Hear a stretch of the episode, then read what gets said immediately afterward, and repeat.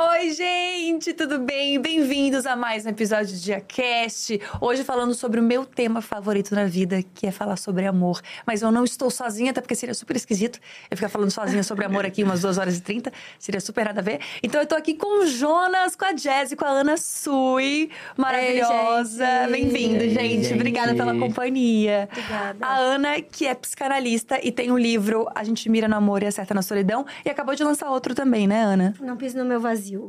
Maravilhoso. Dois. Assim, só pelo título a gente já leva uma crise existencial para análise, né? São ótimos títulos, né? Ótimos títulos. E assim, eu sou muito fã desse livro. É, inclusive, você me mandou, eu fiquei tipo, nossa, sou amiga da Ana. que legal. Já pegou o autógrafo? Cara, Você não preciso- trouxe? Eu não trouxe. Meu Deus! Eu preciso do autógrafo. Nossa, Ana, você fica até quando em São Paulo que eu preciso, preciso desse autógrafo? Amanhã tem o lançamento do livro, inclusive, do Não Pise no Meu Vazio. Ah, então é a Como chance. assim? É isso. É sobre isso. É, não, não vai ser exatamente amanhã, mas vocês entenderam. Sim. Eu queria já começar com uma pergunta que acho que vale um milhão de dólares, que é, é na- na- no texto, no primeiro livro, a Ana tem um texto que é o seguinte: é quem se defenda da experiência amorosa, dizendo que não quer saber do amor, que quer se bastar. Ela ainda fala que em 14 anos de clínica nunca conheceu tal pessoa, mas que elas existem em algum lugar do mundo. E a maioria de nós tem um interesse muito grande pelo tema do amor, seja vivendo o amor ou seja estudando o amor. Por que, que a gente tem esse fascínio por esse tema? Por que, que a gente quer tanto viver uma história de amor? Por que, que a gente tem essa necessidade? Eu acho que isso passa, vou começar aqui, vou lançar. Acho que passa muito porque o amor, pelo menos, ele foi construído como esse sentimento que é o mais importante de todos. É esse sentimento onde você se sente realizado, é esse sentimento que te conecta às outras pessoas. Uhum. É, então, buscar o amor parece o, o que vai te contemplar. É, é isso que você precisa para se sentir, enfim, em paz, talvez. O único caminho possível, né? É, é construído como tal. Uhum. Acho que sim. É, eu acho que hum, tem um, um problema nesse, nesse lugar que é o- a, a própria definição de amor. Que raios é o amor, né? De- Defina um amor. Começa nesse assim. O que, que é isso? Então, a gente parte do pressuposto que a gente está falando de uma mesma noção quando a gente usa essa palavra, mas, na verdade, a gente não sabe como é que o outro experiencia a sua relação com o tema do amor. A gente mal sabe da nossa forma de experienciar isso e isso pode ser modificado também, né? Então quer dizer que é uma incógnita para todo mundo. O que é o amor? Cada um vai ter a sua definição de amor. Sim. E que passa por uma noção que é inconsciente. Às vezes, conscientemente, a gente nem concorda com essa noção de amor que a gente tem. Nossa, sim. Isso fez muito É isso sentido. que é amor? Não é Acho possível. que só ensinam, né? E a gente aceita e vai tendo as experiências e aí vê se é isso mesmo que a gente sente ou que ensinaram pra gente ou não. Né? É muito estranho. A gente não sabe no final. Eu acho que a gente tem uma sensação de eterna incompletude, por isso que fala muito sobre esse, sobre esse paralelo com solidão, justamente, né? Porque a gente fica sempre buscando uma parte que falta. E parece que a gente vai, né, dar check, assim, do tipo, cumprir com a, com a- com a experiência de vida na Terra quando eu vivi um grande amor, quando eu tive um grande amor. E a gente consome isso em todas as áreas da nossa vida, né? Tipo, todas as músicas são sobre amor, todos os filmes são sobre amor. Os- a gente tá sempre querendo uma história de amor para além daquilo que a gente já tá vivendo, entendeu? E no final tá sempre frustrado porque nunca é o que a gente espera. Ai, doeu. Caramba, Mas baixa será? astral. Mas aí também, o amor, a gente tá, a gente meio que levou essa conversa para esse sentimento, né? Mas para muitas, para muitas pessoas, o amor também ele não se reduz a um sentimento.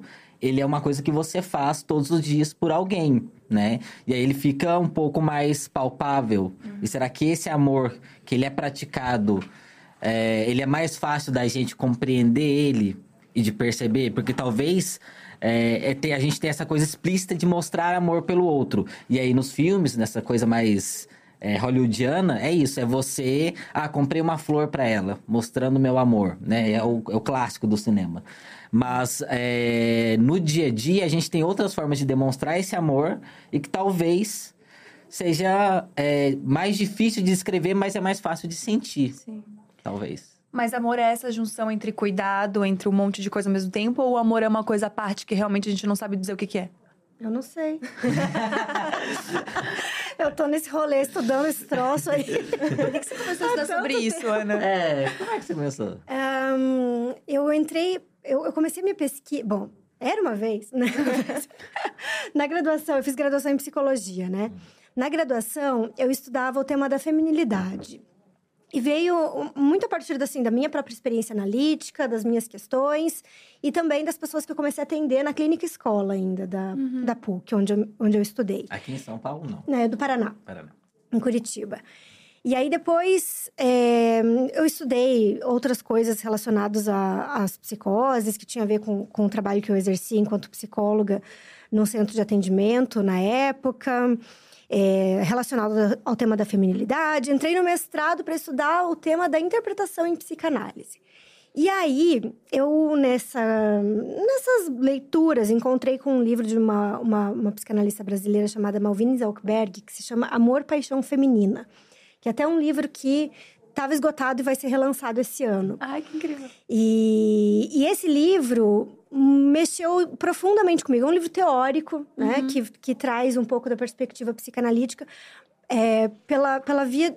Que, que, é exatamente essa pergunta que a Gabi fez no, no começo, né? Por que que é... Só que ela coloca isso pro lado, especialmente das mulheres. Uhum. Por que, que as mulheres têm essa, essa, essa paixão pelo amor, né? Então se chama amor, paixão feminino, justamente para sair desse campo de gênero, né? Então é o feminino em cada um. Uhum. E mais isso tem uma relação profundamente ligada, né, ao lugar das mulheres, a, a, a função do amor na vida das mulheres. Uhum. E isso, acho que a gente vive um momento agora em que essa, essa, esse grande interesse pelo tema do amor vai se deslocando só do lugar para as mulheres para outras pessoas, né? Para outros gêneros, outras identidades, identificações. Então, esse livro, por exemplo, A gente mira no amor e acerta na solidão, no começo, as pessoas que, que leem as coisas que eu escrevo são essencialmente mulheres mesmo, né? Uma grande parte. Mas eu tenho recebido cada vez mais mensagens, e-mails e notícias de homens que leem. Uhum. E que estão também se questionando, né? O que, que é isso, para que, que serve, o que, que eu quero. Porque a gente tem, assim, é, esse tema do amor, tal como a gente tem, né, essa pegada hollywoodiana e tal, do amor romântico, enfim, é, é bastante nova. Uhum. Né? Não é uma coisa assim que é muito antiga, enfim. Então, isso tem uma profunda relação com a função das mulheres na sociedade, né? A gente uhum. precisava estar referida é ser filha de um homem, né? Esposa de um outro homem, mãe de um outro menino, né? Para estar na sociedade, para poder abrir conta no banco, para poder estudar, para poder trabalhar, precisava dessa autorização. Então, a função do amor na vida das mulheres era essencialmente de existência, uhum. né? Para poder ter acesso às coisas, né? Às experiências. tinha uma função social Tinha uma função né? social, claro. Uhum. E, e, e, que o, a própria experiência amorosa, na verdade, era secundária em relação a isso, né? A experiência amorosa, digo enquanto sentimento. E é bastante diferente do que a gente tem no cenário de hoje. É claro que isso ainda existe, mas não é só isso, né? Junto com esse cenário, a gente também tem tantas outras funções que as mulheres podem exercer na sociedade que não dependem de um homem mais, né? E aí, consequentemente, a gente precisa pensar: para que, que serve isso mesmo? Casamento, namoro, maternidade? Hã? Para que uhum. quero? Opa, posso perguntar? Né? Para que, que, E aí, junto com isso, a gente se depara com uma falta de referencial. Uhum. Porque quando a gente olha os nossos antepassados, as nossas figuras anteriores, a gente se encontra com uma série de figuras que, por mais que a gente tenha amor e admiração, não necessariamente a gente consegue pensar que queria isso para nossa vida, né? Uhum. E aí, quando a gente mexe de um lado, mexe com todo mundo. Então, tá todo mundo se perguntando: o que, que é isso? O que, que eu tô fazendo aqui? O que, que, que, eu quero pra minha vida? É, sem encontrar tantas respostas, né? Tanto que esse livro da Gente Mira no Amor Certa na Solidão, fica aí um spoiler se você não leu é, não tem resposta, tá?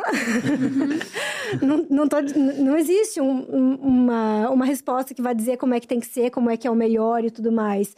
Na verdade, é uma grande divisão minha de várias questões que eu tenho, né? Uhum. Então, eu vou ajudando a galera a plantar triplex também, tais quais eu tenho tantos. Exatamente. Tem uma passagem no livro que fala justamente sobre como, fazendo um paralelo, é, não achei aqui, mas é fazendo um paralelo justamente à ascensão das mulheres no mercado de trabalho, a ascensão financeira, a independência e ao aumento dos divórcios, né? Sim. Porque o amor não é mais essa função no final das contas, né? Quer dizer, ainda é, acho que de maneira inconsciente, né, para as mulheres no geral, ainda é uma. Eu acho que talvez existe um recorte de classe também, Também. que ainda carrega essa questão do casamento como certeza. esse lugar que você é, estabelece relações sociais. Exato.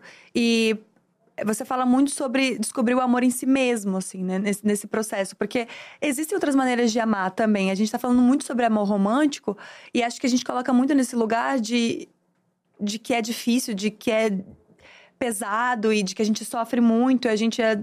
Enfim. Todo mundo já levou um pé na bunda e sabe o quanto dói. Mas o amor, por si só, tem outras vertentes que podem, inclusive, salvar as nossas vidas, no, no geral. Assim, você fala sobre o amor de mãe e como o ser humano precisa de amor para poder viver, no final das contas. Diferente da natureza que consegue, né, enfim, é, viver por si só, não precisa de ninguém cuidando para que ela exista. A gente, se não tiver amor, a gente tá fadada à morte. Sim. E como que é esse entendimento com redes sociais hoje em dia? Porque eu acho que eu abro o TikTok hoje e a cada cinco vídeos são as pessoas ensinando o que fazer para ser amada. Não sei se você, não sei se é só eu sou impactada por isso. é essa. Eu sou impactada por isso o tempo inteiro, de tipo, o que, que você tem que, como você tem que responder um cara. Ah, é? Nossa, é o tempo inteiro. Tem tipo 500 mil coaches ensinando o que, o que, que você deve fazer para chegar no lugar de ser amada. E é bizarro isso, né? Porque se, se alguém te ensina como é que você tem que fazer pra ser amada, isso é como não ser amada. Porque é você não ser você, né? se alguém tem que te ensinar como você ser. Aham. E aí tem, eh, tem uma- várias discussões do tipo, ai, qual é o teu tipo de amor? Então, se você tem esse tipo de amor, você tem que fazer tal coisa pra pessoa te amar Gente. desse jeito. As linguagens do amor, né? Hoje É. em dia, que se fala muito. E aí virou, virou um, sei lá, uma grande pirâmide, assim, parece um rolê de nodê, do tipo, coisas que você tem que fazer pra ganhar pontos, pra conseguir ser amada por alguém. Isso não é meio que um retrocesso, então, se a gente tá falando de empoderamento, de se amar antes de. de não ter que, que ter a aprovação do outro pra ser amado. Uhum. E aí vem vídeos no TikTok que Mas conversa que com a galera mais existe? nova. Pois é. Esse lugar do tipo, não precisamos de aprovação. E Não, aí eu vou me amar, eu vou me deveria existir. baixar. A gente fala disso também, mas aí vem vídeos no TikTok falando o oposto. Mas aí eu O que não você sei. tem que fazer. Eu não sei se. É porque eu nunca vi esses vídeos que você tá me falando. É, eu também não. Mas eu. é. Hashtag solteira. Mas é isso que você fala, né? Ah, de vídeos ensinando tal coisa. Realmente, quando você- a gente vê isso, fica parecendo que é tipo. É uma coisa que você. Parece um, um- um serviço, um produto Uma que você. receita. Uma receita do que fazer. Mas eu também não acho que é tão óbvio assim. Eu não acho que, tal, que, o, que o sentimento. É, que, que, que esse sentimento, ele também não pode. Você também não pode tomar consciência dele e entender como lidar com isso. Mas tem Como, como, se relacionar com pessoas. Mas eu acho que também não é que não tenha. Eu acho que talvez exista. É que tem como a gente, tipo, entender lugares de como se relacionar de forma melhor e saudável. Sim. Mas entender o amor em si, não. Acho que você conseguir entender o sentimento, não sei se é possível. Hum. Fazer alguém se apaixonar ou alguém amar você por atitudes. É. Não vai ser real só. Você pode até conseguir, mas vai ser uma coisa montada. Tipo aquele filme do. Ai, Will Smith? Senhor Smith? O qual? Que Filme? conselheiro amo- amoroso. Hit, Conselheiro Isso. Amoroso. Ah, É, olha o que, que eu falei. Senhor Smith. Ele ensina, você consegue fazer a pessoa se apaixonar por você, mas não é real. É Pode ser possível meio que fazer essa lógica aí. Se apaixonar por você, alguém amar você? Eu acho que, que é possível fazer alguém se enganar, né? Porque é uma enganação fazer alguém se apaixonar por você, né? Mas o, Uma mas, construção, mas o coisa sentimento é gratuito? Você, você ama sem, sem propósito? É. É possível amar sem propósito? Sem, sem, sem que a outra pessoa não faça nada? Eu acho que só se ama assim. Só se ama assim? Não, explica isso agora, É. por favor. Eu tava concordando com o Jonas até agora. Porque a gente tem uma noção de amor que é que tem muito menos a ver com amar e tem muito mais a ver com ser amado. E não são coisas iguais. Amar é uma coisa e ser amado pode ser que aconteça, pode ser que não aconteça. É uma grande raridade, a meu ver, amar e ser amado por aquele que ama. E na verdade, talvez seja até impossível, Porque a gente nunca ama alguém pelo que a pessoa é de fato, porque no fim das contas a gente nunca sabe quem são as pessoas por completo, de fato. Nossa, sim. Então, acaba sendo a imagem que a gente constrói desse alguém, que às vezes pode ser quase delirante ou delirante, e pode ser que às vezes seja muito furada e tenha uma certa relação com a realidade da pessoa. Isso me parece mais interessante quando acontece. Mas o amor do outro por mim também é a partir dessa ficção que o outro constrói para mim e que em certa medida algo meu topa sustentar essa ficção e que me parece mais interessante se não for toda eu e aí, né, também for furado. Então, é, o amor é sempre uma experiência mediada por algum tipo de ficção. A gente vai sair daqui dizendo. Ai, não tô que legal. Desacreditado. Como é que vai ser? Mas quando você diz ficção, você diz no sentido de ser uma idealização do outro. A gente sempre ama uma idealização do outro, não quem ele é de fato. E aí tem- é como se tivesse uma imagem entre eu e o outro. Isso. Só que o- o- a questão que eu acho que é que coloca uma camada mais complexa ainda é que quem ele é de fato não existe. Porque quem sou eu de fato? Quem é o outro de fato? Cara, E sim. pode ser que ele tenha criado e- ou que você criou. Você criou alguém que você quer é, é, aceitar que ele é assim, ou ele pode ter mentido pra você e mostrar, se mostrado de outra forma. Acho que então tem, outro sabe tem várias é, né? versões. Exatamente. Então tem várias versões. Exatamente. E tem as- as- as- essas criações que a gente vai fazendo junto na relação com o outro, né? Então eu nem era essa pessoa, mas aí agora eu vou me tornando, porque o encontro com o outro me altera. E o encontro com comigo altera o outro também, a gente vai se criando junto. Por isso que ah, quando um relacionamento termina, é uma coisa muito desastrosa, porque essas, essas ficções, e ficções que eu tô falando não é mentira, né? É ficção no sentido de que é uma construção ali. Acaba conhecendo a pessoa, várias versões da pessoa que você nunca conheceu. E, e, e própria também, né? É. E isso tudo vai sendo desfeito quando um relacionamento termina, né? Então a gente, a gente se perde de quem a gente achava que a gente era, perde quem a gente, a gente achava que o outro era. E aí é, é uma baita uma crise existencial. 100% assim, real. Cara, acho que a gente não tem uma relação 100% real nem com a gente mesmo, né? Exatamente. exatamente. Porque às vezes eu, eu, eu faço análise, às vezes eu percebo umas inconclusões, assim, minhas, tipo assim, uns paradoxos, umas coisas tão. Tipo, nossa, como é que eu tô falando isso? Eu tô achando isso, eu tô sentindo isso, mas eu, na verdade eu penso isso, mas então eu não penso isso. O que, que, eu- que, que tá acontecendo, sabe? Às E vezes você pega uns temas muito específicos, tipo, sei lá, traição, por exemplo. Foi. Todo mundo sabe que eu fui bem corna, né? E aí eu tava falando sobre isso, e ele tava falando, tá, mas o que que é traição pra você? Eu assim, não, eu não admito, não sei o quê. Ele, não admite mesmo? Eu, pera. Não, acho que eu admito um pouco. acho que um beijo talvez não seria o pro... Não, mas peraí. E aí você vai percebendo que, caraca, o buraco é muito mais embaixo. Porque nem você. Sabe, tantas reproduções que você tem, tipo, a partir da sua família, a partir do seu contexto, a partir do seu eh, dinheiro que você tem, entendeu? As coisas vão mudando de perspectiva. Então, enfim, muitas inconclusões. E aí, pensando nesse sentido, né, de que a gente nunca conhece o outro de fato. Hoje em dia, a gente tá nesse momento é, que tem muitos aplicativos, a gente tem redes sociais, e isso tudo é como se acrescentasse mais uma camada. Porque se nas relações pessoais a gente não conhece o outro de fato, existe essa imagem que a gente constrói, na rede social, eu acho que isso é agravado. Porque a gente tem perfis na internet em que você é, pesquisa para descobrir um namorado, conhecer uma pessoa, e a pessoa ali está intencionalmente, ou não até, construindo a melhor versão de si, né? Sim. É, e aí, vocês acham que hoje em dia é, usar aplicativos e redes sociais é uma boa forma de conhecer pessoas e flertar com pessoas? Eu, eu tendo a pensar que é meio que, que nem conhecer alguém no mercado. Assim. no mercado que você vai fazer compra mesmo, tá? Não. porque, porque, embora, né, eu não pensei para falar isso, mas achei interessante a minha escolha de, de palavra, mercado, né? Porque não deixa de ser um mercado de gente mesmo, né? Produtos. De produtos. Porque. é, porque a gente não encontra. Não acho que a gente encontre uma, uma pessoa que a gente estava procurando. A gente só. A gente sempre. Sempre. A gente vai encontrar. Sempre mu- muita coisa, né? Mas assim, com frequência, as melhores experiências amorosas que a gente tem é de encontrar aquilo que você não estava procurando. Tanto que tem essa coisa de dizer que você é encontrado, você não encontra.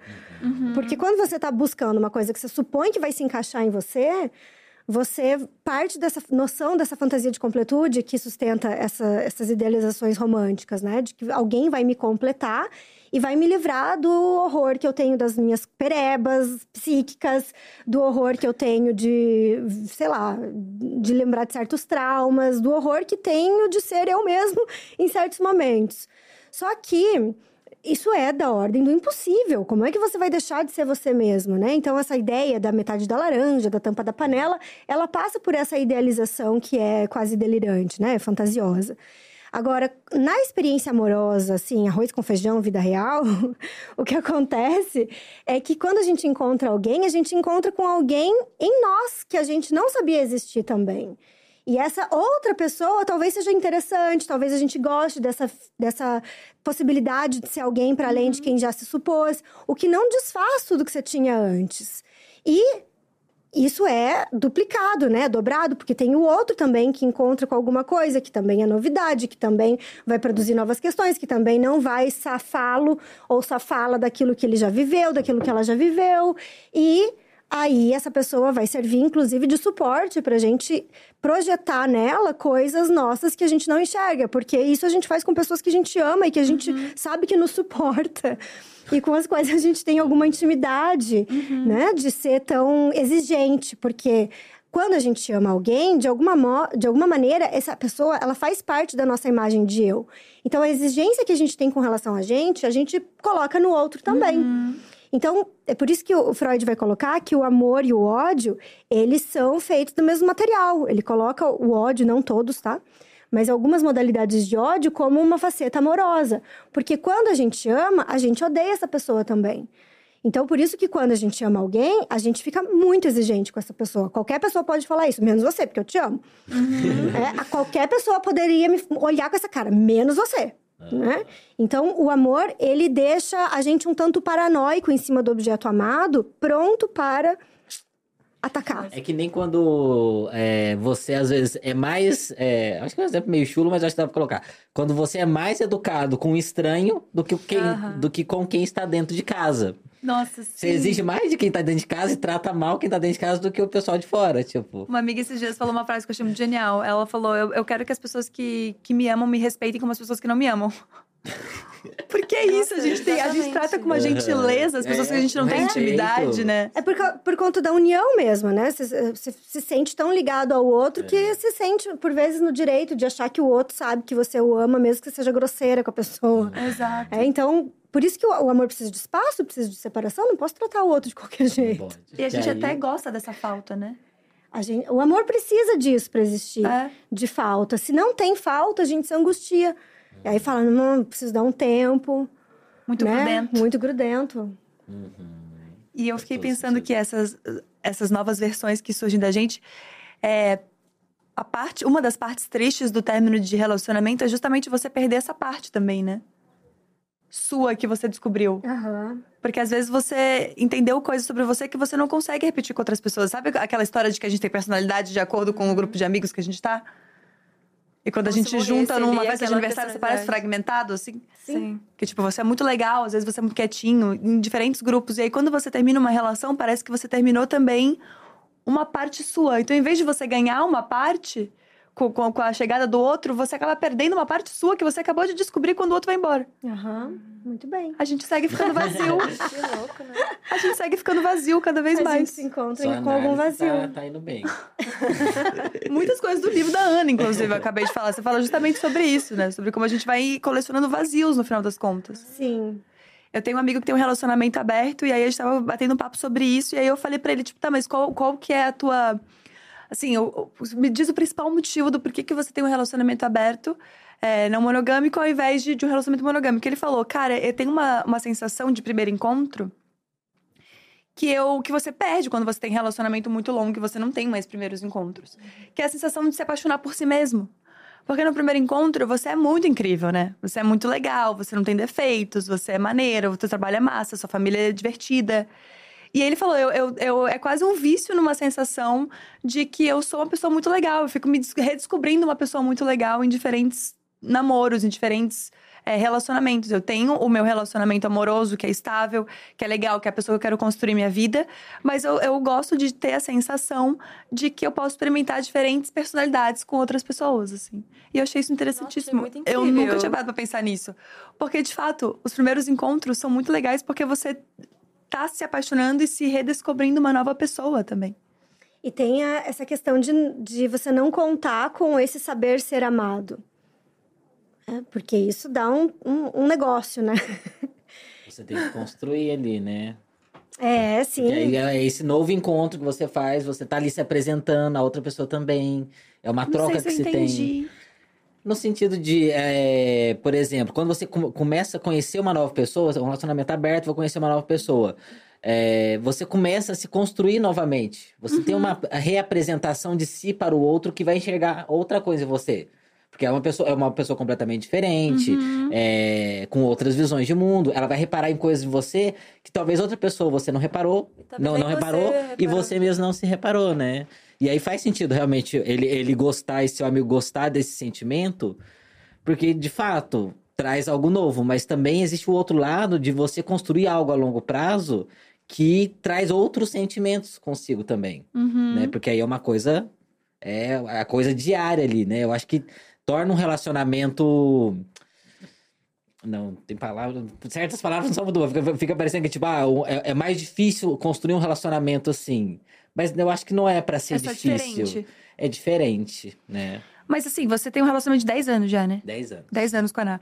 É, nesse período de 10 anos, tiveram esses muito, muitos primeiros encontros com outras versões de vocês mesmos. Porque vocês devem ter mudado Sim. muito nesses Ah, 10 anos. Sim, sim, exato. A gente não só mudou enquanto pessoa, porque isso é uma, é uma década de vivência, de experiências, mas a gente também, a gente sempre houveram momentos no nosso relacionamento. Então, num primeiro momento, a gente estava namorando à distância.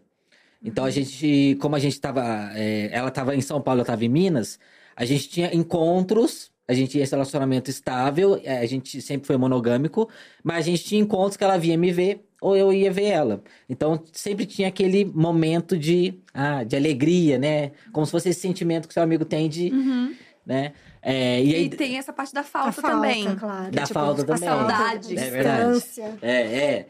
E aí depois, é, de- depois de cinco anos namorando à distância, a gente foi namorar, a gente foi morar juntos. É, foi quando eu vim pra São Paulo. Uhum. Então, quando eu venho pra São Paulo, a gente começa um outro momento no relacionamento também. E aí é um momento em que a gente tá conhecendo o outro completamente diferente. Porque aí é, é morar junto. Então, ela tem as manias dela, o jeito dela, eu tenho as minhas. E aí é esse embate de duas pessoas tentando construir algo juntos numa casa, né? Até então bem pequena. e, e é até engraçado porque quando eu venho morar com ela, eu acho que bateu um certo. Bateu algum sentimento ali de. Talvez de. Não quero usar certas palavras. Eu ia falar desespero, mas não é desespero. mas bateu ali um sentimento, porque no mesmo ano, eu acho que eu vim em março, e aí em outubro a gente adotou um cachorro. E a Nathalie trouxe um amigo pra morar com a gente. Meu Deus. Então tudo- bateu ali uma coisa. Sabe? Teve esse momento nosso. Muita coisa acontecendo ao mesmo tempo. Muita coisa. Então a gente teve um período curto sozinhos, de fato. Sim. Aí a gente fica mais uns dois ou três anos, até pra mais talvez, morando com estúdio de gente, né? O cachorro e o amigo. E aí, ok, né? Foi se construindo ali, né? E aí depois o amigo vai embora, fica só eu e ela. Então a gente entra num outro momento do relacionamento. E o cachorro? E, e o cachorro. Segue, O segue anjo de. Deus. Anjo de Deus, Robson Felipe, meu filho. É, e aí agora a gente tá entrando em um outro momento também, que é quando a gente compra a nossa casa própria e tá reformando para ir morar. Então, tem, eu acho que essa coisa de, de.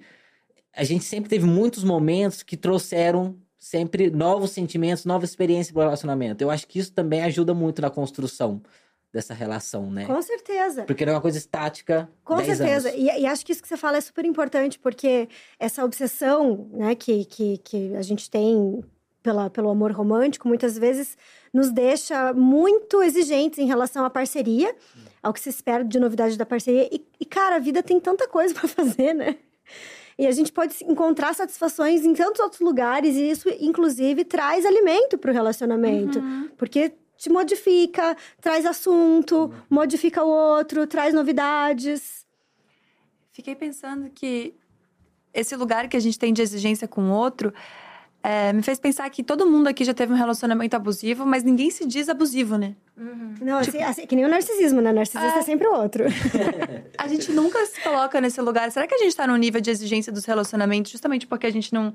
Porque é uma linha tênue também entre você achar que tudo é abusivo e você não perceber que tudo é abusivo. Sabe assim? Sim.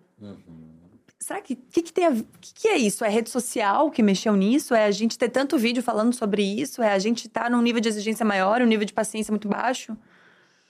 Eu acho que é um bem bolado disso tudo, né? Porque hum, é, acho que tem a ver assim com, com essa mu- mudança é, do lugar de um relacionamento na nossa vida que tá acontecendo, né? E que, e que faz com que, por exemplo, né, a coisa do divórcio que você, que você dizia agora há pouco, é, e que faz com que isso seja possível. né? Então, antigamente não é, que, não é que não havia, mas isso tinha um peso muito mais definitivo ali, né? De que, que vão falar, desquitada, não sei o quê, né? E o, o homem que sai para comprar cigarro não volta nunca mais. Então, tinham todas essas questões é, que parece que, que acho que atualmente isso a, gente tende a ir de um polo ao outro com uma velocidade muito rápida e achar que está fazendo uma novidade, né? Então, do- de um lugar de, de impossibilidade de se separar, de não pode se divorciar, de a vida é isso mesmo, para um não suportar qualquer noção de diferença. E isso é muito entusiasmado pela nossa relação com as redes sociais, que é fomentada pela nossa noção do dói com o tempo, que coloca isso tudo num tempo de aceleração enorme. Então a gente não tem tempo para sentir as coisas, para elaborar, para mudar de ideia, para depois rever, né? Eu acho que o espaço de, de análise de psicoterapia, por exemplo, é um espaço absurdamente privilegiado em relação a isso, porque é justamente um tempo em que você não precisa lacrar, produzir, arrasar. Você tá lá falando de suas questões mais é, bobas, às vezes, né? Não parece muito tolo, às vezes, as coisas que a gente vai falar em análise.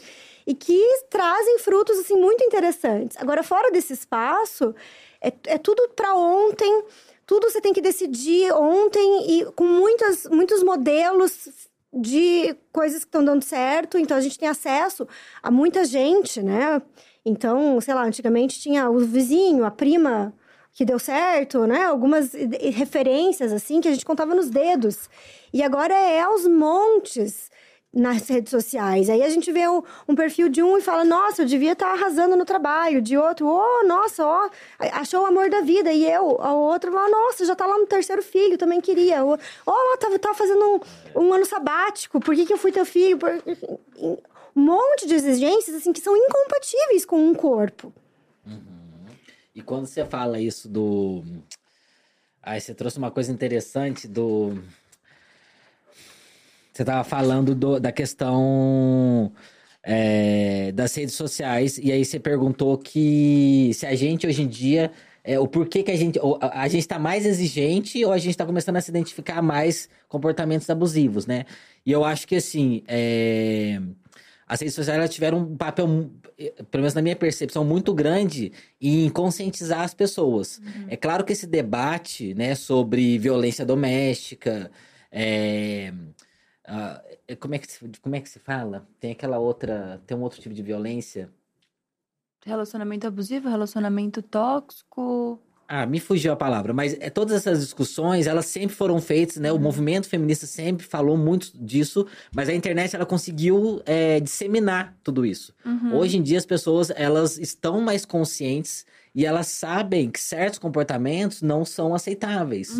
A gente sabe que tem homens que conseguem ser muito, podem ser muito violentos, né? E a violência não se reduzir à agressão física, porque isso é óbvio que... Abuso a- psicológico. Abuso psicológico. e- É, era Era isso. isso. É, porque a violência física, a gente. É, é claro que todas as gerações sempre soube que isso é um problema. Isso não é aceitável você bater numa pessoa. Uhum.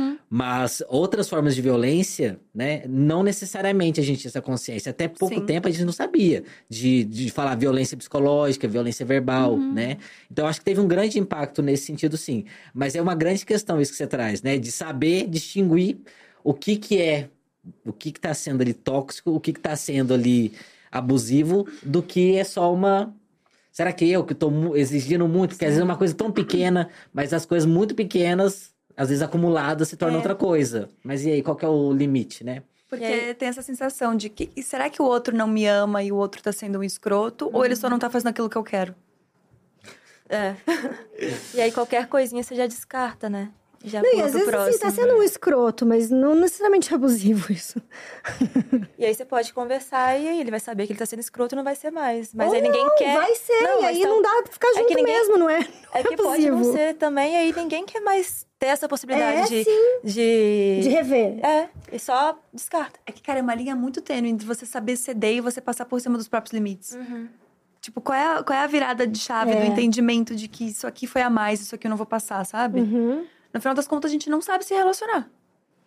Não. Até porque assim. no- Triste, mas é. a gente nunca consegue repetir relação.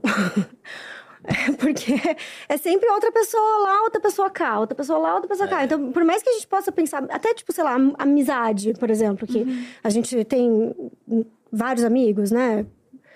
Ainda assim, cada, cada amizade é muito diferente da outra. Você não tem como repetir relacionamento. Então, nesse sentido, eh, eu acho que o amor fica ne- nesse lugar que às vezes cai perto até do misticismo, do tanto que a gente não consegue compreender, porque é muito singular. Não tem como repetir amor. É sempre outra coisa que a gente vai encontrar. E eu fico pensando também nesse, nesse, nesse lugar de amizade que você falou, que a gente trata os nossos relacionamentos com os amigos de uma maneira, num patamar muito diferente do que a gente trata relacionamento amoroso, né? É, eu tava lendo esses dias um post que ela falava que, geralmente, numa amizade, você pensa, nossa, eu me sinto muito bem com essa pessoa e quero ficar com ela, porque é legal ficar com ela. Em relacionamento amoroso, é, é eu me sinto bem com essa pessoa, espero que ela goste de mim. Tipo, a gente entra numa noia de querer fazer ser gostado pela pessoa que a gente ama romanticamente, enquanto com os amigos a gente tá só vivendo. Talvez se a gente tivesse um pouco mais essa leveza, é, que acho que a gente também quer muito. A gente tem toda uma, uma lista, né? Uma planilha de Excel na nossa cabeça dos prós e dos contras de um relacionamento amoroso e a gente quer dar check em tudo. O Rafa mesmo fala que, tipo assim, a gente vai. A gente, cada relacionamento a gente vai aumentando um pouquinho, sabe? As nossas colunas, as nossas linhas. Eu, tipo, ai, quero que a pessoa, sei lá, é, seja ambiciosa no trabalho. Aí, tipo, termina o relacionamento e pensa, nossa, mas eu gostava que essa pessoa era engraçada, então tem que ser engraçado o próximo relacionamento. E E quando a gente acha? vê, a gente tem uma planilha enorme, sabe? Então, você acha que a gente vai ficando mais exigente conforme os anos passam, ou conforme as relações que a gente tem, a gente vai ficando mais exigente? Eu acho que depois dos 30 você vai tirando as linhas e as colunas. Você vai ficando menos exigente, eu você acho, acha? eu acho. Porque você tem um entendimento melhor do que do outro, né? Eu acho que esse nível de exigência de, de ter um parceiro, ele vem muito de um sentimento infantil, de que você vai achar sua alma gêmea. E de que a pessoa precisa dar match em com você em tudo. Acho que depois que você tem Mas um você- certo nível de consciência, você percebe que o outro é o outro, eu sou eu, e a gente vai tentar fazer isso aqui dar certo. Se você já tá de saco cheio de relações, aí você prefere ficar sozinho, talvez. Você não quer dar check em nada e, ah, vou ficar sozinho. Pode ser também. É. Eu não sei se a solidão é uma, é uma escolha também. Ixi! Pesei o clima, desculpa. Eu, eu, eu acho que a solidão não é uma escolha, porque a gente não tem como não estar com ela. Sim. Qual é a outra opção, né? Então a gente tem como, assim, se distrair um pouco mais, se distrair um pouco menos. Distrair, nossa, doeu muito. Caraca, doeu demais. A gente tem como se distrair. Meu mundo caiu, jogando fora agora todos os meus DVDs dos anos 2000. Contar com algum outro, né? Pra fazer, sei lá, reforma na casa. pra Cuidar do cachorro, ter um filho, enfim. Mas, em última instância, a gente sempre tá sozinho com o outro que também tá sozinho de alguma maneira. Ainda que a gente possa contar um com o outro em algumas coisas, ou em muitas coisas, isso nunca vai ser em tudo. E eu acho que essa é uma boa opção, na verdade. No sentido mesmo de poder saber que você pode contar consigo mesmo, mesmo se o outro não estiver ali. Que isso se traduz é, em estar com o outro porque deseja estar com o outro, não porque precisa. Pra não colocar o outro como utilitário. É tipo, ah, eu vou, preciso de alguém comigo, É. porque eu não me sinto bem sozinho, ou porque eu preciso de alguém é, para me ajudar com algo, pra construir algo juntos, né? Porra, ao mesmo tempo Hum. que estar junto com alguém tanto tempo é a sensação de que tem alguém ali por mim. É. Tipo, hoje em dia, se você ficar doente, qualquer coisa, tem a Sei que- Nali. É. Tipo, você não está sozinho. Sim. Mas ao mesmo tempo, é, até seguindo nessa lógica de assistencialista, no sentido de é, eu sigo uma. É, ai, como é que é? Amanda no Instagram, vocês conhecem? Ela é uma mulher com deficiência. Ela fala muito sobre amor. E aí ela fala, né, que durante muito tempo é, falava-se muito na autonomia da mulher, né? Da mulher buscar conquistar o mercado de trabalho, uhum. conquistar suas coisas, né? Não depender do homem. E aí ela traz essa outra perspectiva, né? De uma pessoa com deficiência que ter alguém te ajudando também é uma forma de amor e que às vezes você precisa disso, né? E que a gente não pode desconsiderar que existem pessoas que a autonomia não é uma necessariamente uma escolha, né? Uhum. E que você não tem como buscar uhum. autonomia, e que você precisa de alguém que te ame, que esteja lá com você para te ajudar e mostrando como isso também pode ser um relacionamento válido, porque também é, e aí é, nesse lugar da pessoa com deficiência, a pessoa que não tem deficiência é sempre vista como essa pessoa que nossa, ela está sacrificando a sua vida para cuidar do outro, uhum. né? É, é, ela é essa pessoa que é, é, perfeita, né? Que tá abrindo mão de tudo por conta do, do que sente pela outra.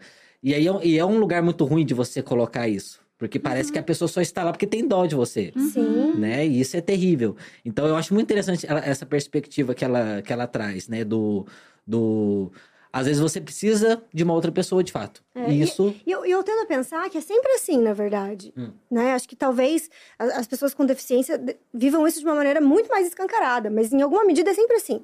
Porque essa noção de que a gente não precisa do outro, ó, como somos é, empoderadas, independentes, blá, blá, blá, blá, fake uhum. news, né? A gente precisa do outro, sim. sim. Sempre precisamos do outro. E aí, só para vocês ficarem sabendo, né? A Amanda, ela chama Amanda Soares e o arroba dela é Arte, Arte Amare. Ela fala muito sobre amor também, bem interessante, vocês vão gostar de conhecê-la. Assim, partindo desse princípio, se não existe uma receita de bolo, o que, que configura um relacionamento saudável? Hum. Hum, hum. Fale mais sobre isso. Porque é isso, para ela, para ela um relacionamento saudável talvez esteja nesse lugar, então de ter alguém que, que esteja ali. Para outras pessoas pode ser exatamente o oposto. O oposto uhum. é. De uma pessoa que, ah, me deixe livre para fazer o que quiser e de vez em quando a gente tá junto. Uhum. Isso para ela é um relacionamento saudável. O que que configura um relacionamento saudável? Porque não é ter os teus desejos atendidos, então. Não necessariamente. Né, mas também nem todos recusados, né? Também não... Eu acho que assim, a gente precisa sair da lógica do todo né? Que é todos os desejos atendidos ou todos os desejos não atendidos, né? Então, não, não existe isso. Tem sempre... A, a, a conta é sempre furada. Mas, por mais piegas que seja, eu vou dizer que eu acho que um, um bom sinal de um relacionamento que a gente possa dizer chamado saudável se traduz em alegria em alegria de viver. Todo tempo? Claro que não, gente. Vida, né? Não tem conta, tem conta pra pagar. Acontecem várias coisas, né? O, o Freud fala que o, o, o, nosso sofrimento vem de três fontes. Então, ele disse que vem da, da natureza, porque, afinal de contas, de repente o mundo decide terminar, né? Existem pandemias, sei lá, coisas que a gente... Catástrofes naturais, a gente não, não cuida disso, enfim. E isso vem e desmonta a nossa, a nossa ideia de eu, né? É, a, segunda, ele fala que hum, é do corpo, porque o nosso corpo caminha para a morte, então a gente adoece e a gente vai morrer em alguma medida, ainda que a gente esteja mais ou menos perto ou, sabendo disso. E o terceiro vem do relacionamento entre as pessoas. É, então, essas três fontes, elas sempre vão estar agindo de uma maneira que não tem como você imaginar que o amor vai trazer felicidade plena, porque tem todas essas coisas que são efeitos do fato da gente estar vivo e a vida só existe porque a morte existe e existem vários problemas, né? Agora, Uh, a nossa relação com o outro precisa se traduzir em pelo menos momentos, vários momentos de alegria de viver. Então, quando você está na presença do outro e o outro te desperta o que há de pior em si, é complicado, né? Pensar que isso, isso seria um relacionamento saudável. Ah, o, outro é abusivo? Não sei, pode ser que seja. Mas pode ser que não seja, pode ser apenas que não seja um bom encontro. Uhum. Não funciona. Cara, isso faz muito sentido, mas fico pensando que então, durante a nossa vida inteira, a gente não foi ensinado a ter relacionamentos saudáveis.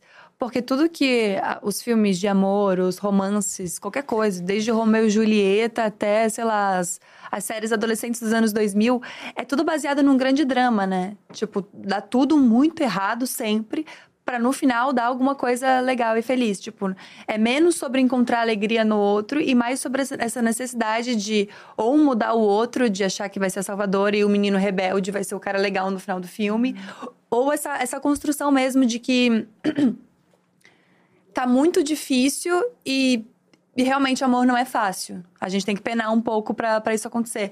Então a gente foi, a gente inconscientemente a gente busca o drama ao invés de buscar um relacionamento saudável. É, que a felicidade é o momento de leveza. Ninguém fala sobre isso em filmes. Não, e tipo, eu tenho uma amiga minha que é casada e ela falou: Cara, no começo do meu relacionamento eu achava um saco. Porque a gente não brigava, a gente não tinha uma treta. tipo assim, a gente conversava sobre as coisas e eu ficava tipo, ai, saco, sabe? Tipo, não tem uma emoção. A gente é viciado em dar errado, parece, né? A gente quer uma, uma treta, uma briga, uma rusga, alguma coisa pra poder conversar com as amigas depois, sabe? É, é assim, mas eu fiquei pensando que é que a gente ignora o final das coisas, né? Para onde vão os finais felizes, Gabi? Ixi, não sei. Realmente não sei dizer. Porque as histórias são assim, né? Tem toda a treta, a rusga, o drama, e aí termina e eles são felizes. E aí eles são felizes no momento da página que termina, no momento da cena que termina o filme. E aí a gente segue a nossa vida achando que eles continuaram felizes parados lá. Mas não tem uma história sobre as pessoas felizes. Por quê? Porque isso é um saco mesmo. Eles conversaram. E aí ela falou, e ela escutou, e elas mudaram. E ele chegou Mas e não é disse não isso sei o quê, e aí funcionou. Deveria buscar né? essa calma, essa tranquilidade de estar com alguém só estando, só curtindo. Eu acho que todo mundo quer ter um relacionamento saudável até ter. Juro. Porque depois, a- o que eu mais vejo são pessoas extremamente decepcionadas com os relacionamentos saudáveis que elas É têm. muito bom isso que você fala, porque eu lembro da, da citação da Clarice Lispector no, no Ouve a Galinha, que eu amo, que ela diz que amor é a desilusão daquilo que se pensava que era amor. Então, acho que sim, o amor tem uma relação com alguma coisa da ordem de uma paz que pode ser muito difícil da gente suportar. E aí, isso se conjuga com esse, esse momento que a gente vive, em que todo mundo precisa ser arrar o ru, lacrar muito e e entregar tudo, né? Essa lógica da produtividade e das provas de tantas coisas, onde o amor é muito incompatível, porque um, um bom relacionamento é meio tedioso mesmo, assim, né? Nesse sentido de que Mas é tedioso tem mesmo alguma quando coisa. você tá muito apaixonado e amando muito. Mas a, a paixão, Vai, vai passar um eu acho, momento. né, acho que a paixão tem essa coisa mais incinerante mesmo. Por isso que a paixão é um, é um credo que delícia, né? Porque é muito bom porque termina em algum momento. Sim. Não, não termina por completo, né? Por isso a gente reencontra com alguma coisa disso. Mas não fica aquela coisa, assim, porque a paixão ela é muito parecida com a ansiedade, com o sofrimento, com ai, aquele negócio que é ruim, mas é bom e que a gente procura, mas que num relacionamento saudável, então, isso não pode estar o tempo todo. Porque, inclusive porque isso é incompatível com a nossa vida, dá muito trabalho, você fica obcecado pensando nisso e tomado por isso. en- Enfim, acho que amar tem a ver com poder viver bem. E viver bem não pode ser sobre ficar obcecado com uma pessoa apenas. É, e aí, e aí, isso que eu ia falar, porque você falou assim, ah, a pessoa ficou entediada porque o relacionamento dela é perfeito, não tem, não tem brigas, não tem questão, mas será que talvez isso se dá porque o que ela buscava era apenas o relacionamento bom e agora que você tem, você não tem mais o que fazer, você não tem outras... É, ela alcançou o Você- o que é, ela queria. É, você não tem outros objetivos de vida. Porque quando você tem um relacionamento bom, ah, então por que, que eu não vou buscar outra coisa? Ah, vou quero desenvolver profissionalmente. Eu já tenho essa pessoa comigo, então eu posso buscar outras coisas e essas outras coisas vão trazer pra mim emoções, várias emoções, né? Raiva, ódio, tristeza, mais alegria e tal. Mas aí você tem uma pessoa em casa que vai te receber e é aquilo é que é a paz que você talvez buscava. Eu acho que talvez focar só no amor pode, pode resultar nisso, né? Ela falou justamente sobre isso no final, assim, porque o papo era justamente sobre essa. É, eu sempre fui a campeã de tá- entrar em relacionamentos ruins justamente por causa desse vício na montanha russa, sabe? Do tipo, hora é muito bom, hora você tá na bosta, mas você tá sentindo alguma coisa. E aí eu falei pra ela que eu tava cansada de ter relacionamentos que eram demandas. Porque é isso, são demandas. Você fica pensando sobre como resolver aquele relacionamento. E eu não queria mais ter que resolver um relacionamento. E ela falou que quando ela começou com o marido dela, que elas são casados hoje há muito tempo, ela falou que justamente no, no início era tipo isso, de nossa, que, que estranho não ter uma demanda. Não tem uma coisa que eu tenho que pensar e resolver e levar pra terapia, sabe? Tipo, falo do meu relacionamento e ele é óbvio que tem problemas e é óbvio que tem discussões, mas não é aquela coisa do tipo, nossa, hoje em dia, hoje eu odeio, amanhã eu amo e nossa, ele me fez sentir uma coisa muito ruim e eu preciso resolver isso, eu preciso chegar em casa pra resolver isso. Ela falou que a partir de determinado momento de estabilidade é eu posso me preocupar com o meu trabalho, com meu filho, com a minha família, resolver uma viagem e é aquilo não é que tá resolvido, porque acho que isso é muito utopia também, mas aquilo tá estável, tá bem, sabe? Aquilo não é um problema. E essa essa é a brincadeira com o título do livro do A Gente Mira Amor é Certa na Solidão, né? Porque é uma certa solidão, acho que talvez isso que se pareça com tédio muitas vezes. Que é uma certa solidão você ter tempo e libido disponível na vida para investir em outra coisa que não seja nessa pessoa. É, então, é, é você não tomar qualquer cara feia do outro como demanda.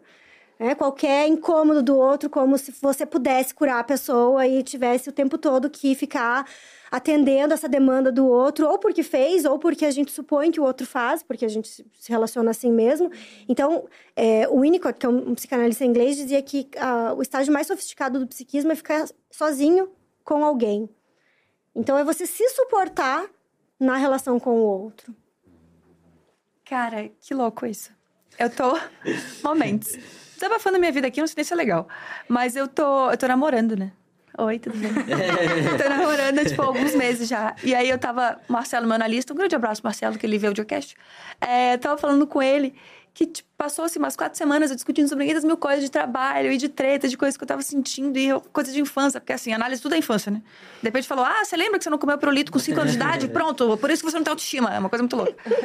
E aí eu tava falando sobre tudo com ele, assim, aí de repente eu parei um momento, olhei pra ele e falei: Marcelo, você percebeu que faz tipo umas quatro semanas que eu não falo de relacionamento? Tipo assim, eu não tenho uma Marcelo treta. é seu terapeuta? É meu analista, Ah. Mar- Beijo, Marcelo, de novo. É.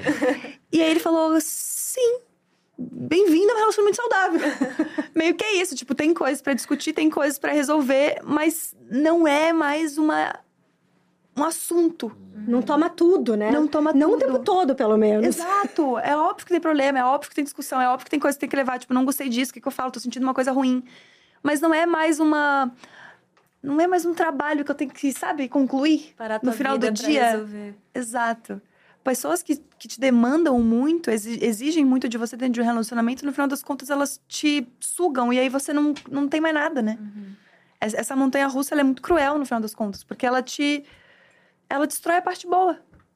Meio que isso. Amor é um pouco mais sobre serenidade e menos sobre essa confusão. E a gente se conheceu no Bumble. Não. Momentos. Ah, No E é aplicativo. aplicativo. E eu fiquei pensando, né? Porque eu sempre fui muito. Eu, fui, eu sempre fui extremamente romântica, do tipo assim, almas gêmeas existem. E aí, ainda é. eu sou um, um pouco idiota ainda, mas assim, não, não é esse ponto, eu acho. Mas.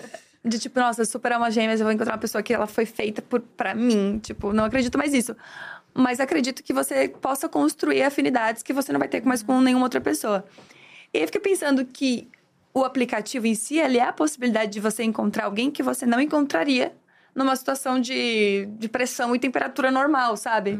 Porque por mais que a gente tenha muitas coisas em comum, a gente também não tem nada em comum. Aham. Então a gente não frequenta os mesmos lugares, a gente não iria nos mesmos rolês, a gente não tem nenhum amigo, a gente não fez a faculdade no mesmo lugar, a gente não trabalha perto um do outro.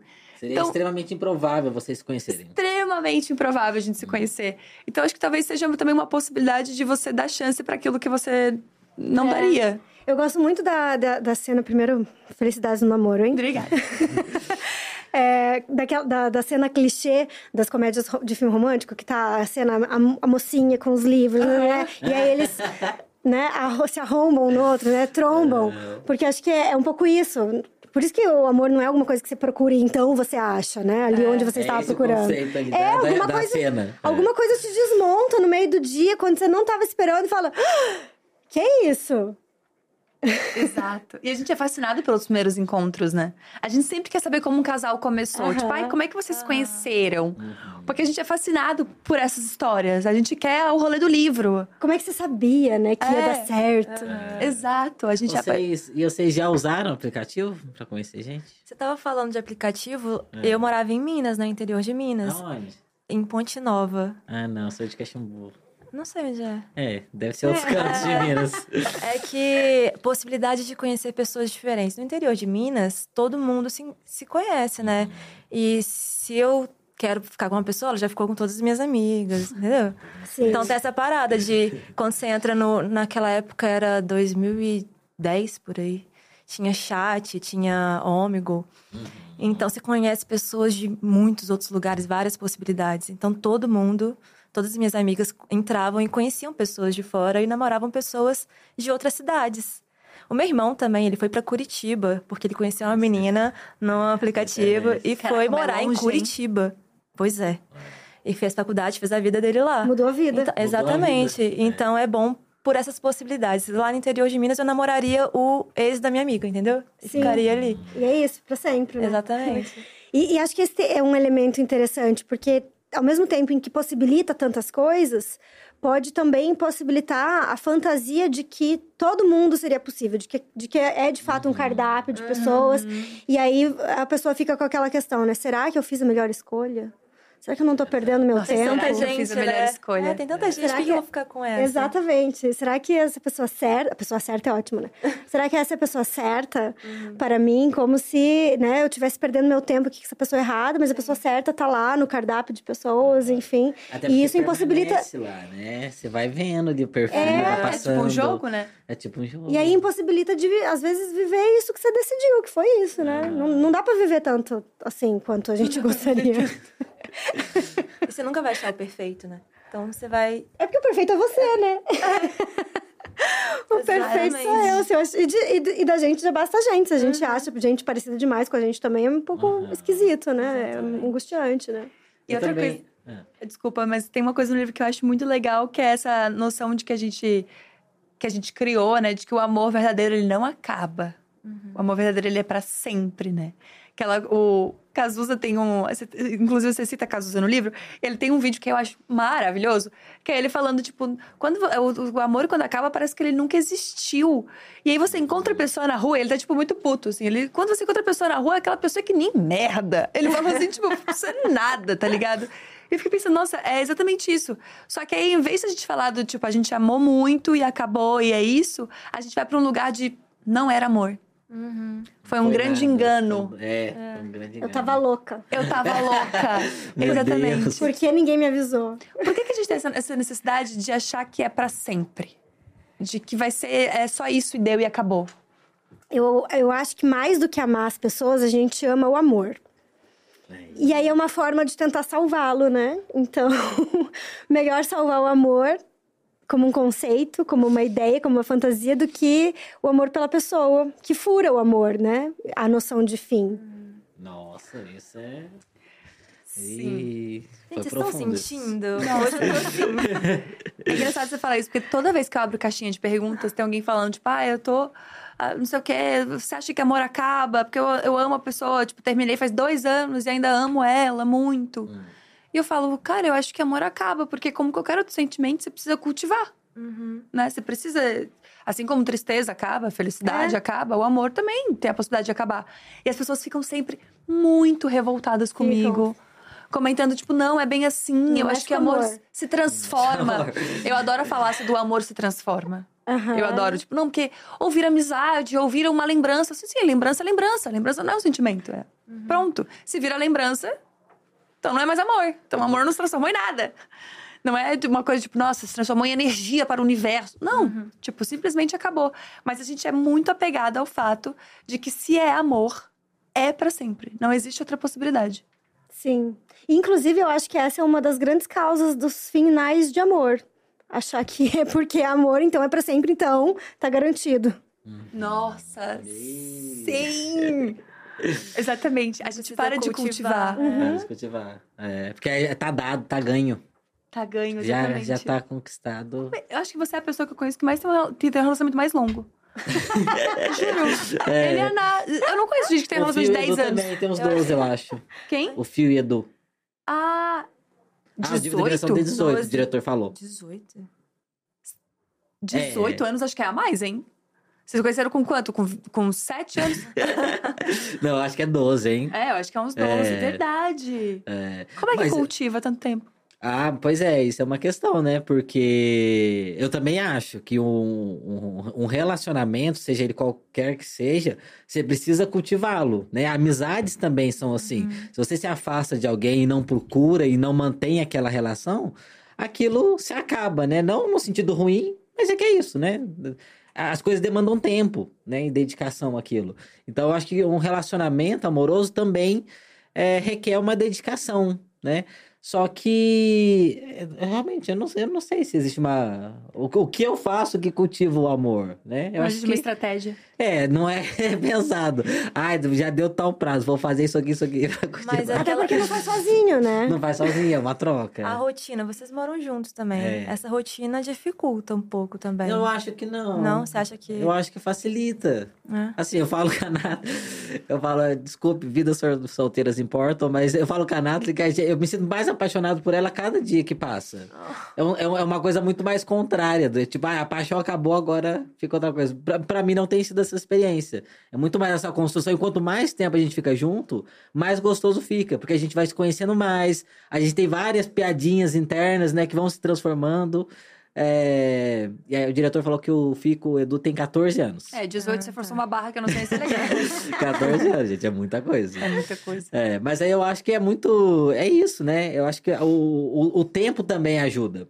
Eu acho que, da mesma forma que talvez o tempo faça as coisas acabarem, ele também pode ajudar a construir.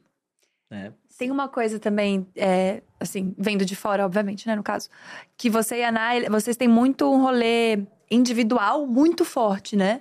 E aí vocês, eu tenho a sensação que você que nunca acaba assunto, que vocês têm sempre uma experiência nova pra compartilhar, porque vocês vivem muito coisas muito separados. Mas é o que você falou, a gente também se conheceu online, né? Pra quem não sabe. E esse namorado seu atual você falou que ele não tem nada a ver com você. Nada.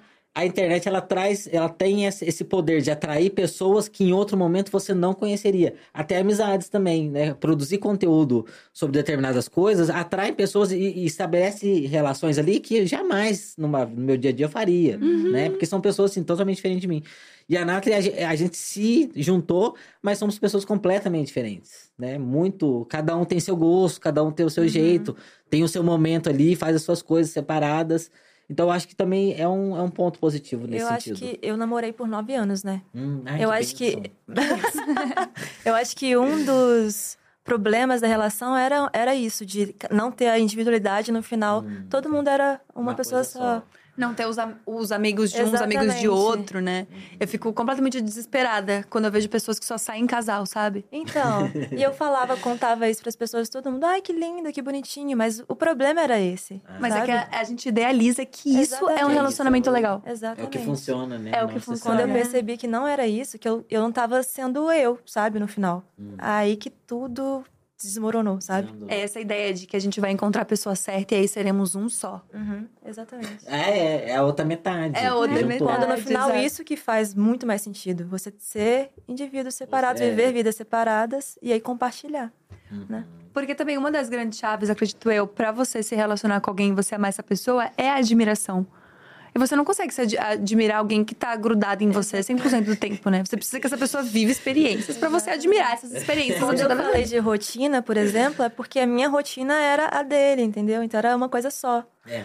Então não tinha novidade, não tinha nada. Quando dois viram um, alguém deixou de existir. Exatamente. Nossa. Nossa. A É Ana só assim, soco na boca. É, um atrás do outro. E é engraçado, porque as pessoas leem o, livro, o título do livro, né? A gente mira no amor é certo na solidão e parece uma coisa meio, meu Deus do céu, que horror, não deu, deu ruim. Né? Mu- Muita gente me conta que posta que tá lendo o livro, começa a receber mensagem, amiga, você tá bem? Você quer, conversar? Ou então o parceiro pergunta, você quer falar alguma coisa comigo? Tá acontecendo algum problema? Isso é uma indireta?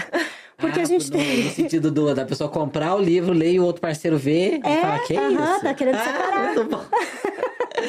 é, é, um, é um título. Tipo, E, e ao contrário, né? Na verdade, assim, né? No, no- no- no- quer dizer, não é completamente o contrário, tem isso também. Mas é, é no sentido mesmo do quanto a, a solidão alimenta pro amor. A solidão é, alimento pro amor. Explica isso, Ana.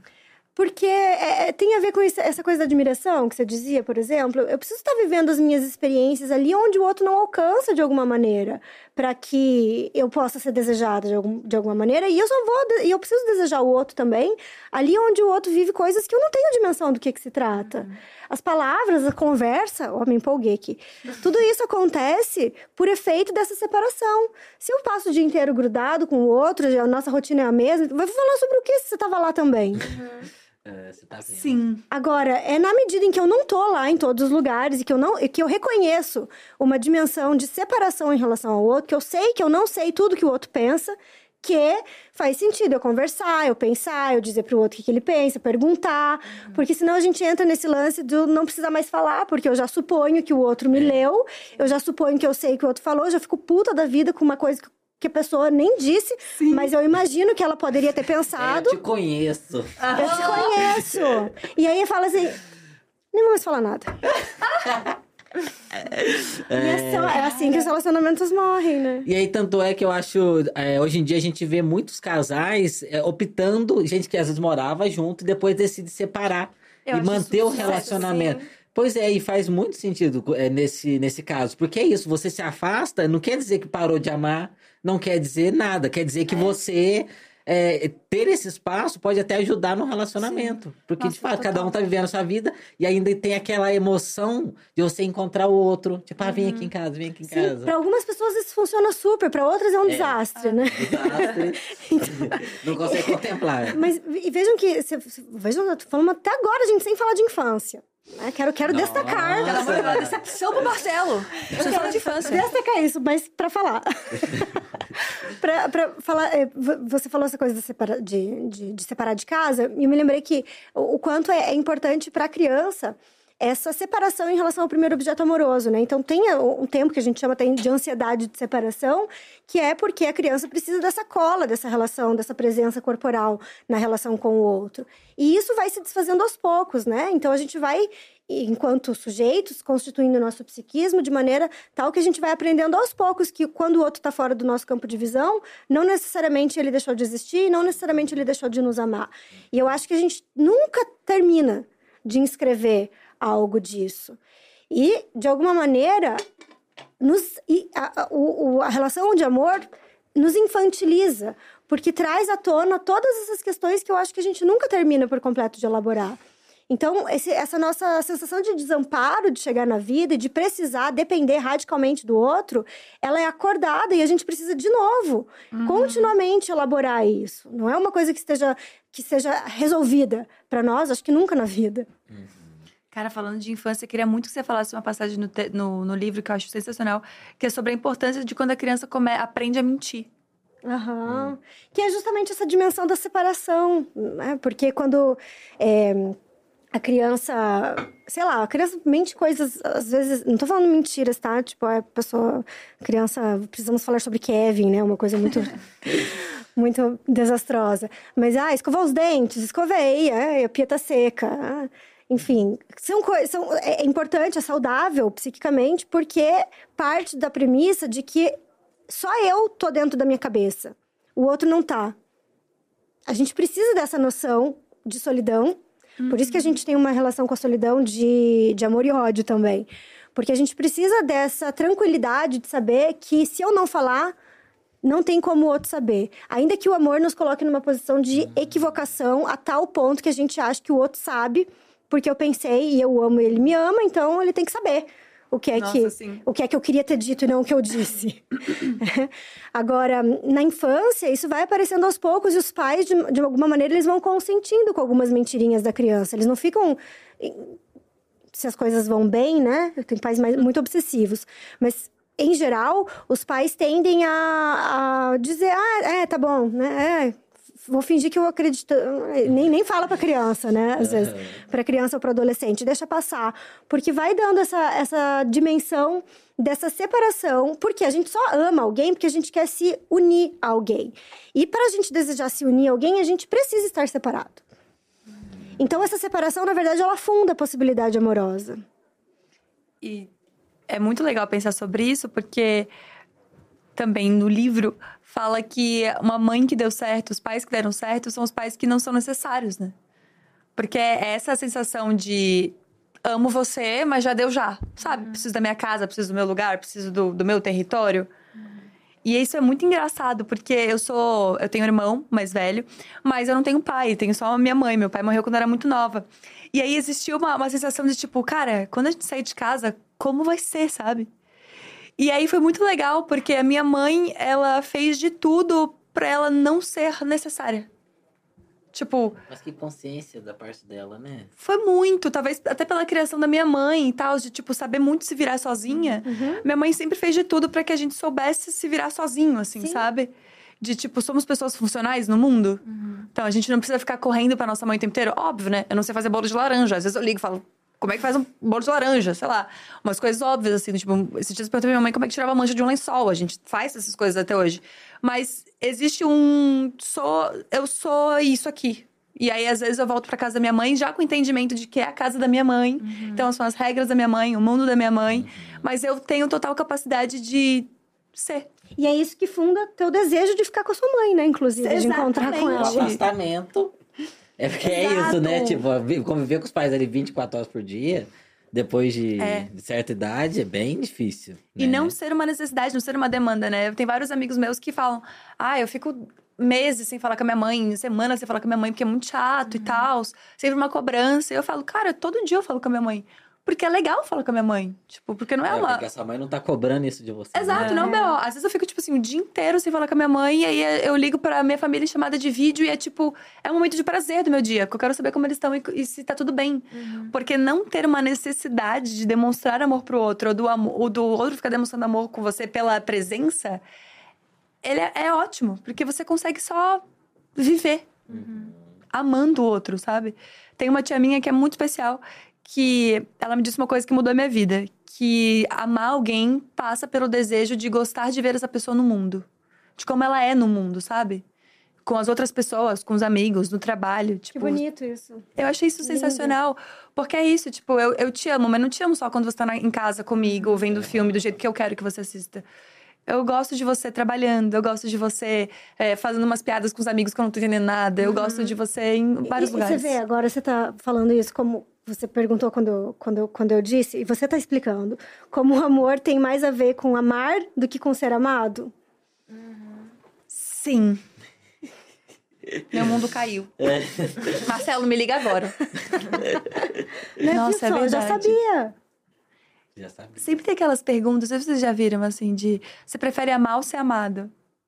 Já perceberam isso? Que todo mundo fala que prefere amar? Sim. Eu acho que é muito mais fácil e gostoso pra gente ter um objeto de amor do que ser um objeto amado. Olha, essa doeu aqui, hein?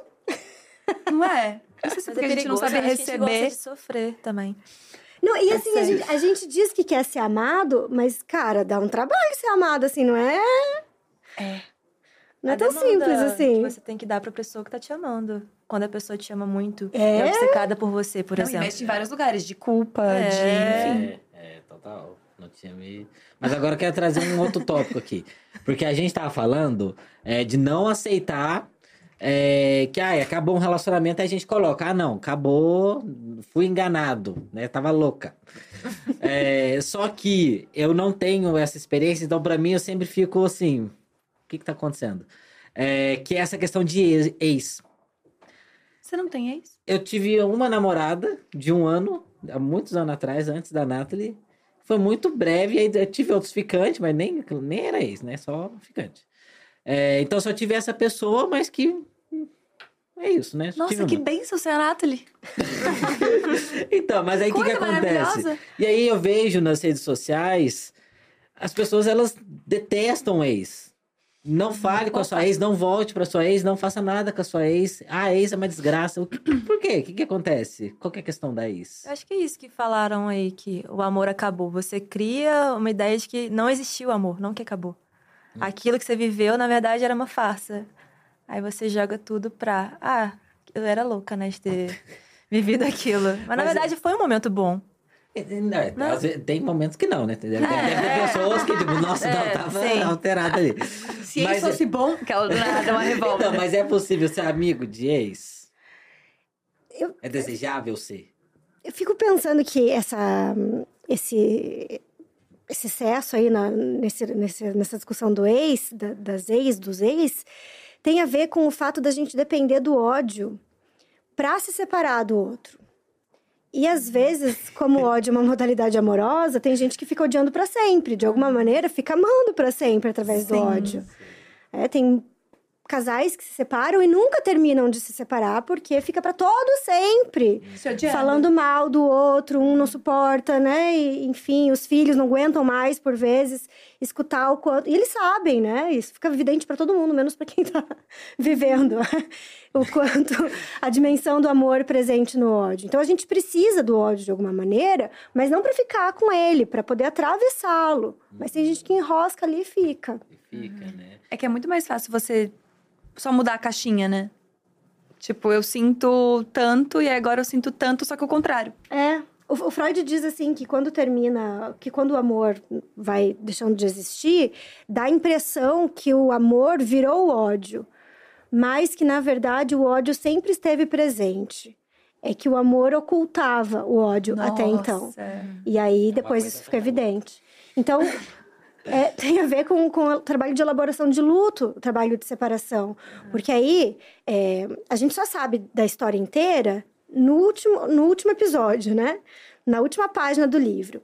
E aí, com essa informação da última página, a gente precisa retomar, ressignificar. E é falar, olha só, isso estava presente desde o início, né? Então, às vezes a coisa que fez um casal se separar, que tornou a coisa insuportável para um dos dois ou para os dois, é um elemento que estava ali desde o início. E aí, a elaboração do luto tem, rever essa, tem, tem a ver com rever essa história com essa informação, que por isso que às vezes faz sentir como se não fosse amor mesmo, né? Porque, ah, tava lá desde o começo, eu é que me enganei, ou eu que deixei, me deixei ser enganado pelo outro em alguma medida, é, e aí precisa rever isso e, e ver o que que fica disso, né? Eu- mas aí eu acho que é, a gente tem acesso a isso o tempo todo, né? Eu, por exemplo, com a Nathalie, se a gente briga por alguma coisa em algum momento, eu sei exatamente o que ela vai falar pra me odiar depois. Da mesma forma que eu sei que eu vou falar pra odiar ela depois. E a gente tá ciente disso. É tipo, se, se for pra acabar, você sabe o que, que eu vou falar mal de você, né? E é, mui- e é muito legal isso que você fala, porque eu acho que amar tem a ver com suportar ser odiado pelo outro também, algumas vezes. É, nossa. Cara, meu Deus. O que eu tô pensando aqui, que eu falei muito disso na análise já, já tá bem passado, mas eu perdi meu pai, né, quando eu era muito nova. E aí eu entrei numas de tipo, você não podia amar essa pessoa? Então eu vou sentir muita raiva de tudo que ela representava na vida. Então eu passei durante muito tempo da minha existência não gostando e, tipo, negando que realmente eu não precisava de um pai. Minha mãe foi suficiente e a vida é isso. E depois de muito tempo de análise é que eu fui entender que, tipo, é só porque você não pôde, não teve a oportunidade de amar essa pessoa, de construir isso, é que você foi totalmente pro lado, pro outro lado, entendeu? E comecei a criar um Frankenstein do que, que era esse ser humano, já que eu não tive convivência com ele. Então eu fiz um Frankenstein do que, que era essa pessoa e ela ficou completamente odiável pra mim, sabe? Tipo, não, não admirava, não gostava e tal. Até que eu fui entendendo que, nossa, mas eu nem conheço, olha que loucura. É, mas é, foi tua maneira de elaborar um luto, né? Foi, Porque a gente total. precisa de elementos pra odiar o outro. E quando o outro nos dá esses elementos, é melhor, é mais fácil, né? Agora, quando morre, é- é- fica puxado mesmo. É, a pessoa não deu motivo, né? E não tenho pra quem recorrer, né? Porque cada pessoa teve uma experiência com meu pai e aí ela- eles falam da vivência a partir dessa experiência que eles tiveram, que não seria a mesma que eu teria. Né? Aham. Porque o meu pai, enquanto meu pai, seria uma coisa. Meu pai, enquanto pai do meu irmão, seria uma outra coisa. Meu pai, enquanto marido da minha mãe, é uma parada. Meu pai, enquanto irmão de não sei quem, é uma coisa. E então eu não tinha informação de nada, na verdade. Então foi, acho que foi o meu processo de amor e desamor mais difícil de lidar, assim.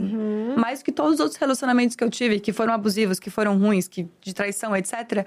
A minha questão com o meu pai foi a chave para eu mudar qualquer relação que eu tinha em relação ao amor. Você Sim. tinha quantos anos? Eu tinha três anos, eu era É, muito então nova. Não, não teve nem. É, não, não tinha nada, assim. Não tinha nada consciente, né? Sim. Nada. Tanto é que as pessoas perguntam, tipo, você lembra? E eu falo, eu não sei se eu lembro, se eu inventei, se é uma memória, se é uma coisa que, tipo, me falaram e aí eu construí, sabe, a imagem na minha cabeça. E é muito legal falar sobre isso, porque a minha mãe foi peça-chave pra eu não parar de não gostar do meu pai, sabe? Ela manteve o amor pelo pai de alguma maneira. Ela manteve amor pelo pai. Tipo, nunca não, não, não teve que minha mãe obviamente deve ter questões com meu pai né em relação a ser mulher ou não ser mulher e questões de relacionamento Enquanto homem, né? é exato mas enquanto pai sempre foi uma não uma imagem fantasiosa mas tipo ele fazia essas coisas legais, ele gostava disso. Você é parecida com ele nesse lugar. Você é engraçada e ele faz exatamente a mesma coisa. Ele dorme do mesmo jeito que você dorme. Tipo, umas semelhanças que você vai construindo um. Ah, então. Talvez fosse por outro caminho. Sabe? Foi a minha relação de amor mais difícil de superar. De entender, pelo menos, né? Esse, esse caminho da superação. É, com certeza. E acho que isso muda muito como eu lido com relacionamentos hoje em dia, assim. Porque, né? A falta de pai faz a gente querer buscar um pai eternamente, assim, né? E, e é, é bonito isso que você fala, porque tem a ver com, com o quanto tua mãe manteve o pai vivo pela palavra, né? Uhum. Com- Nossa, muito. Isso é muito bonito, porque minha mãe sempre fez questão, assim, inclusive, sabe? Tanto é que a gente tem lembranças, assim, dele, sabe? De coisas que importam muito. Por exemplo, minha mãe tem um, um trevo de quatro folhas, que foi uma coisa que ele achou um dia na vida, e minha mãe, tipo, emoldurou e deu pra gente, sabe? Tipo, Ai, que lindo! tem pequenas coisas, assim, que é. que são dele, assim, que são muito genuinamente dele, sabe? E vai muito nisso que a gente tá falando, né? De, de, de manter o sentimento vivo, né? De É. qualquer coisa, qualquer relaciona, qualquer sentimento, Exato. você tem que nutrir aquilo, porque senão Não tá vai. garantido. não tá garantido, não tá dado, né? E quando ela mantém essas coisinhas e, e entrega isso pra vocês, é tipo. É cultivando a memória Uhum. dessa pessoa, né? Que inclusive é extremamente importante porque trouxe vocês à vida, né? Exatamente. Senão eu não estaria nem aqui nesse momento. Exato. É, Mas é muito louco como essa falta de amor, digamos assim, que não é uma falta de amor porque não foi uma, não foi uma escolha, né? Não foi uma possibilidade. Ah, simplesmente aconteceu. Mas para uma criança de três anos é tipo, fui abandonada. Então é isso, né?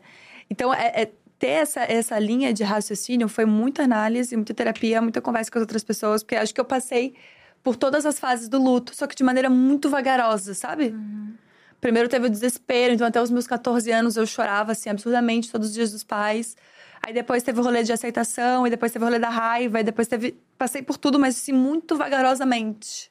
A vida inteira. Muito devagar, uma vida inteira, sabe? E até hoje ainda não tô, assim. Tipo, esses dias. Me abrindo de uma maneira que eu nem sei se é legal. mas eu me mudei de casa recentemente. E aí eu recebi o. o contrato do apartamento. E aí eu entreguei aqui pra Taizoca, que, tipo, trabalha aqui com- no meu comercial, que ela e o Léo são, tipo, me- muito meus parceiros aqui de São Paulo e me ajudam em tudo. E depois eu levei pra análise, eu falei, eu comecei a chorar na análise, eu falei, cara, eu queria ter um pai pra levar esse contrato. Pô, eu não tenho pai, lembrei que eu não tenho pai. E aí eu fiquei muito mal. Ele falou, sim, mas você já tem 28 anos, agora você pode cuidar de você mesma. E você tem Mesmo tivesse estrutura. um pai, você poderia. É, tipo, você não tem estrutura pra levar esse contrato, pra entender esse contrato, etc e tal. Eu assim, eu tenho, mas eu não queria. E aí, o que, que eu faço? Então, até hoje eu volto pra esses lugares ainda. É muito louco, sabe? Mas aí, essa conversa toda, né, que você tá falando do seu pai e tudo mais, isso me, e aí você também trouxe a questão do interior, isso tudo me faz refletir bastante sobre a questão é, quando você vive todos esses sentimentos sendo uma pessoa LGBT. Que nem você falou da sua família, né? É, Quem é LGBT geralmente percebe, muito jovem, que a família não necessariamente é um lugar confiável. E que você vai Nossa. receber o amor daquelas pessoas. Não necessariamente essa ideia do amor de mãe como um amor incondicional que vai te amar acima e a despeito de qualquer coisa. Quem é LGBT sabe que isso não é real. Ela vai chamar se você for o que, o que ela quer que você seja. Que você seja dentro dos padrões dela. É. ah, Ou então quer ser LGBT, mas não quero saber, não me apresente. Exatamente. Então são uma Te amo, série mas não de condições. aceito. Exato. Deus ama o pecador, mas não ama o pecado. Aham. E aí, essa figura paterna, né? Deus que, né? Mas, então a gente sabe desde muito jovem que esse amor ali, ele não necessariamente está dado. Então você aprende que o amor não está posto. Nossa. É. e aí, é, e aí a questão da internet, você falou do, do, do- de morar no interior e tudo mais. Os aplicativos a internet como um todo, as redes sociais, eu acho que elas trazem um outro aspecto que é muito interessante pra gente, né? Que é você conseguir entrar em contato com outras pessoas como você, porque no interior você ser LGBT, muito difícil encontrar. Não só você não encontra, como as pessoas é, escondem. Na minha época, não, exi- não, não tinha esse debate, ah, orgulho LGBT. Não, não era bem isso, não. é, a gente se escondia, era vergonhoso, tem medo e tudo mais. Então, na internet você consegue conhecer pessoas como você que tá buscando também. E você saber que é normal, laços. né, isso. Porque lá não é normal. Você ser Não, LGBT não é interior normal. É bem complicado, lá não é normal essas coisas. E aí você. é, E aí eu conheci a Nathalie pela internet, né? Ela, inclusive, era evangélica na época, ela tinha acabado de se converter. Até a primeira foto que eu vi dela era ela no Rio, feito batismo. Batismo. Né? Aí eu fiquei, meu Deus! Eu, ela não sabia que eu era. Na época eu era uma sapatona, né? Eu- eu- Hoje em dia eu sou uma pessoa trans, mas na época eu não era. E aí ela tava tipo. é, Foi a primeira foto que eu vi dela e falei assim: Meu Deus, então acabou aqui. Não vai pra frente. Porque. Tu, tu pensou isso? Eu pensei isso. E ela não sabia de mim. Eu falava que era um cara, e é isso. Aí, anos depois, ela descobriu que eu era uma mulher, né? Ela então, até então se relacionava só com homens. Tu fez o catfish. Aí ela, ela voltou, ela, ela descobriu sobre mim, mas aquilo não a impediu, né? E aí foi muito. Foi uma sorte ali do destino, né? Que ela não, ela não se deixou levar pelo que a religião ditava, né? Ela, ela percebeu que ela sentia esse amor muito forte e parecia honesto, parecia verdadeiro, por que não, né? Amar uma outra mulher, então. É, a igreja dela teve muita resistência, as pessoas falaram assim, ó, é, é o diabo falando no seu ouvido, Uhum. né? Que, mas ela falou assim, ah, mas esse sentimento é tão real, né? É o diabo, e se for Deus que tá falando? Eu não tô sabendo. É, mas enfim, é, Caraca, ela passou por todos os questionamentos. é, teve toda essa fase dela e tudo mais. É, mas então, nas a- as redes sociais, isso foi muito bacana para quem é LGBT, porque você conseguiu entrar em contato com outras pessoas, você estabeleceu relações e você. E essa experiência te mostra como que o amor não está dado e como você constrói, como você estabelece novas famílias. Porque você não tem opção, né? Muito, muitas pessoas, claro que uma ou outra sempre tem, né, gente, apoio da família. Mas via de regra não é o que acontece, né? E aí eu acho muito interessante, né? É, como a internet é, trouxe tudo isso, ao mesmo tempo que também tem várias questões, né, gente? A, a internet, porque é, ao mesmo tempo que traz essa, essa possibilidade de conexão, ela também rompe conexões, Uhum. né? Porque aí. é, Ah, várias pessoas lá mal intencionadas, da internet é isso, né? Antigamente tinha muito essa discussão, né? Não sei se vocês. É, com certeza pegaram. É, de você, que nem quem que falou? Foi. Que, ah, fui, eu fui em. o- Ah, o seu irmão. Uhum. Foi em outra cidade conhecer uma pessoa. Não, Ah, irmão meu da... irmão. é. Ah, É. então o seu irmão falou.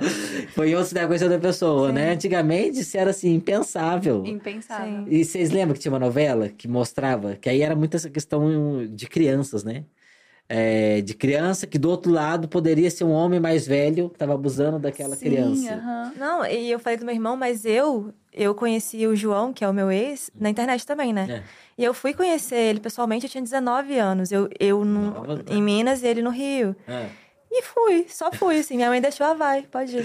Ah, mãe né? deixou, você deixou. Ela, não, mas eu, eu menti, menti um pouco, falei que eu já tinha conhecido ele pessoalmente em algum momento que eu fui pro Rio.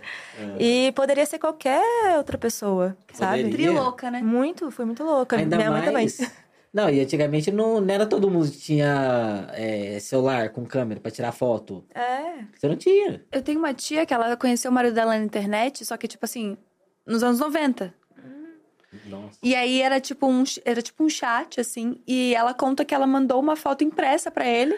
E ele mandou uma foto impressa pra ela. Gente. Correio. Correio. Correio! Tipo assim, ela abriu uma cartinha do tipo, deixa eu ver com quem que eu tô falando há três meses, entendeu? Tipo, passou por esse momento. O Fio e o Edu também começaram no chat do UOL, momentos, né? Sim, e tinha tempo que era por telefone também, né? Sim. Ligava assim, Como assim? Por discava telefone? por te... Ah, gente, eu não, não sei, Mas porque era acho que tipo nem um bate-papo do UOL, só que no telefone? Eu acho que sim. Eu não, Sério? Não? Não, não, eu, eu não, Não, vivi ué, isso, mas- mas... eu, mas eu me lembro de ter essa coisa, de, Você de ligar. ligar, de. Ah, não, agora, mais recente, isso eu lembro com mais clareza, de ligar e deixar o telefone na rádio, falar, ah, estou Para! procurando alguém, nananana. Gente, isso é impensável Meu telefone hoje em é tal, aí a pessoa ligava. do, Sim. do chat por telefone. Gente, isso é uma coisa muito louca hoje em dia, se parar pra pensar, né? Aham. Imagina, gente, vou deixar meu WhatsApp aqui na rádio. Um grande abraço. Ué, mas antigamente é, não se tinha. é, a internet a gente desligava, né? Existe, Sim, um momento verdade, da- verdade. existe uma época do mundo que a internet você Se desligava. desconectava mesmo, né? É, era uma coisa fantástica. Na verdade, a maior parte do tempo se vivia desconectado, É, né? Cara pra caceta. É. E aí, quando acontecia isso, é, eu tive um período com a Nathalie que a gente telefonava. Era no telefone, a gente ficava horas Sim. conversando. Uma vez a minha conta de telefone veio 400 reais. é. Isso há anos atrás. Claro, tem Tipo, que seria 3 mil reais hoje, É. tá ligado? Ligar, no dia de semana, no meio da tarde, né? Uma fortuna. Tem que É. ligar depois da meia-noite ou no final de Hoje a semana. gente fica chamada de vídeo pra sempre. Pra sempre, não paga de graça, mais. né? É, Mas, mas não paga nem se mais, né? compara. Hoje em dia tá mais fácil se relacionar? Não, né? Justamente por... não, mas justamente por causa disso, porque os intervalos não estão dados. Ah, é. Cara, A gente precisa dar um jeito de fazer intervalos, separações, distâncias, silêncios, porque isso não tá dado. Nossa, é mesmo? É o que Nossa, gente. todo aqui da, da importância da distância para cultivar um A importância da solidão pro amor existir. Nossa. É basicamente sobre isso.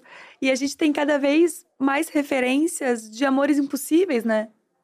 Porque tu, tu entra numa, na rede social hoje em dia, é tipo, tanto pedido de namoro megalomaníaco, e pessoas com jantares todo dia, e café da manhã na cama todo, todo final de semana, e tanta coisa acontecendo que você olha pro lado e pensa, pô, que bosta, né?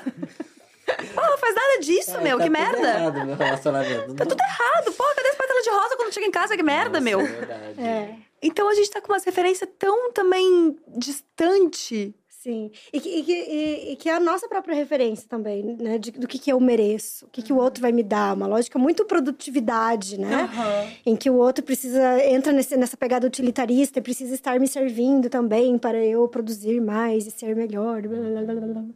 Nossa, é realmente, eu tava muito com a ideia de. Tava muito focado nessa faceta da internet como facilitadora nesse sentido.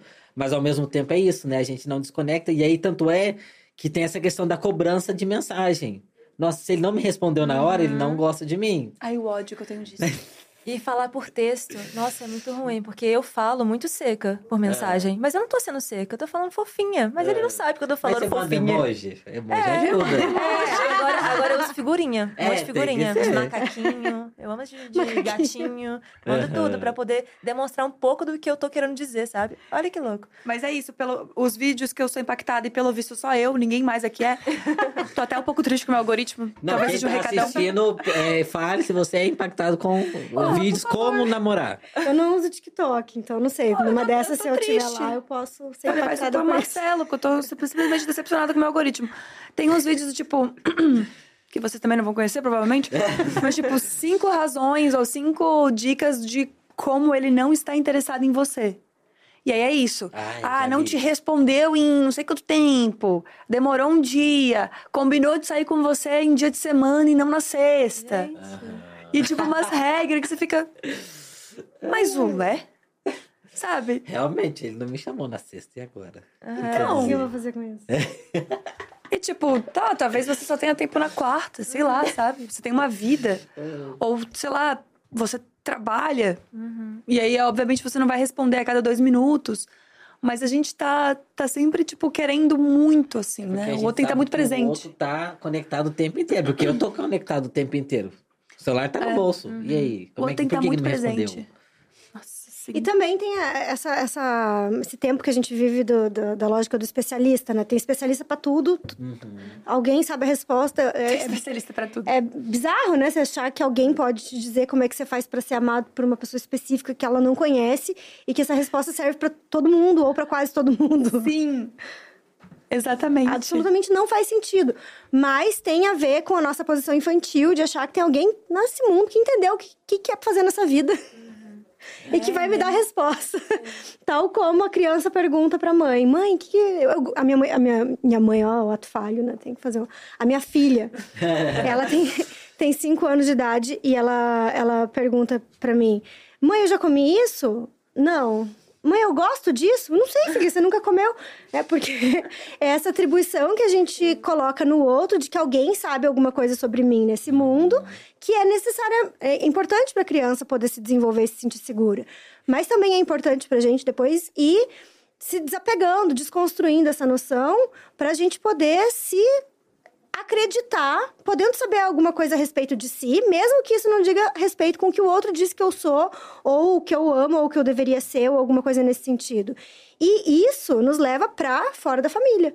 Então, a, a interdição do incesto que o Freud vai desenvolver na, na noção do complexo de Édipo tem a ver com sair da família. Então, eu acho que nesse sentido a internet ela é muito interessante, né? Especialmente para os adolescentes, para os jovens de uma maneira geral, porque vai dando essa, essa dimensão em lugares muito inalcançáveis de que a cidade do interior não é o mundo.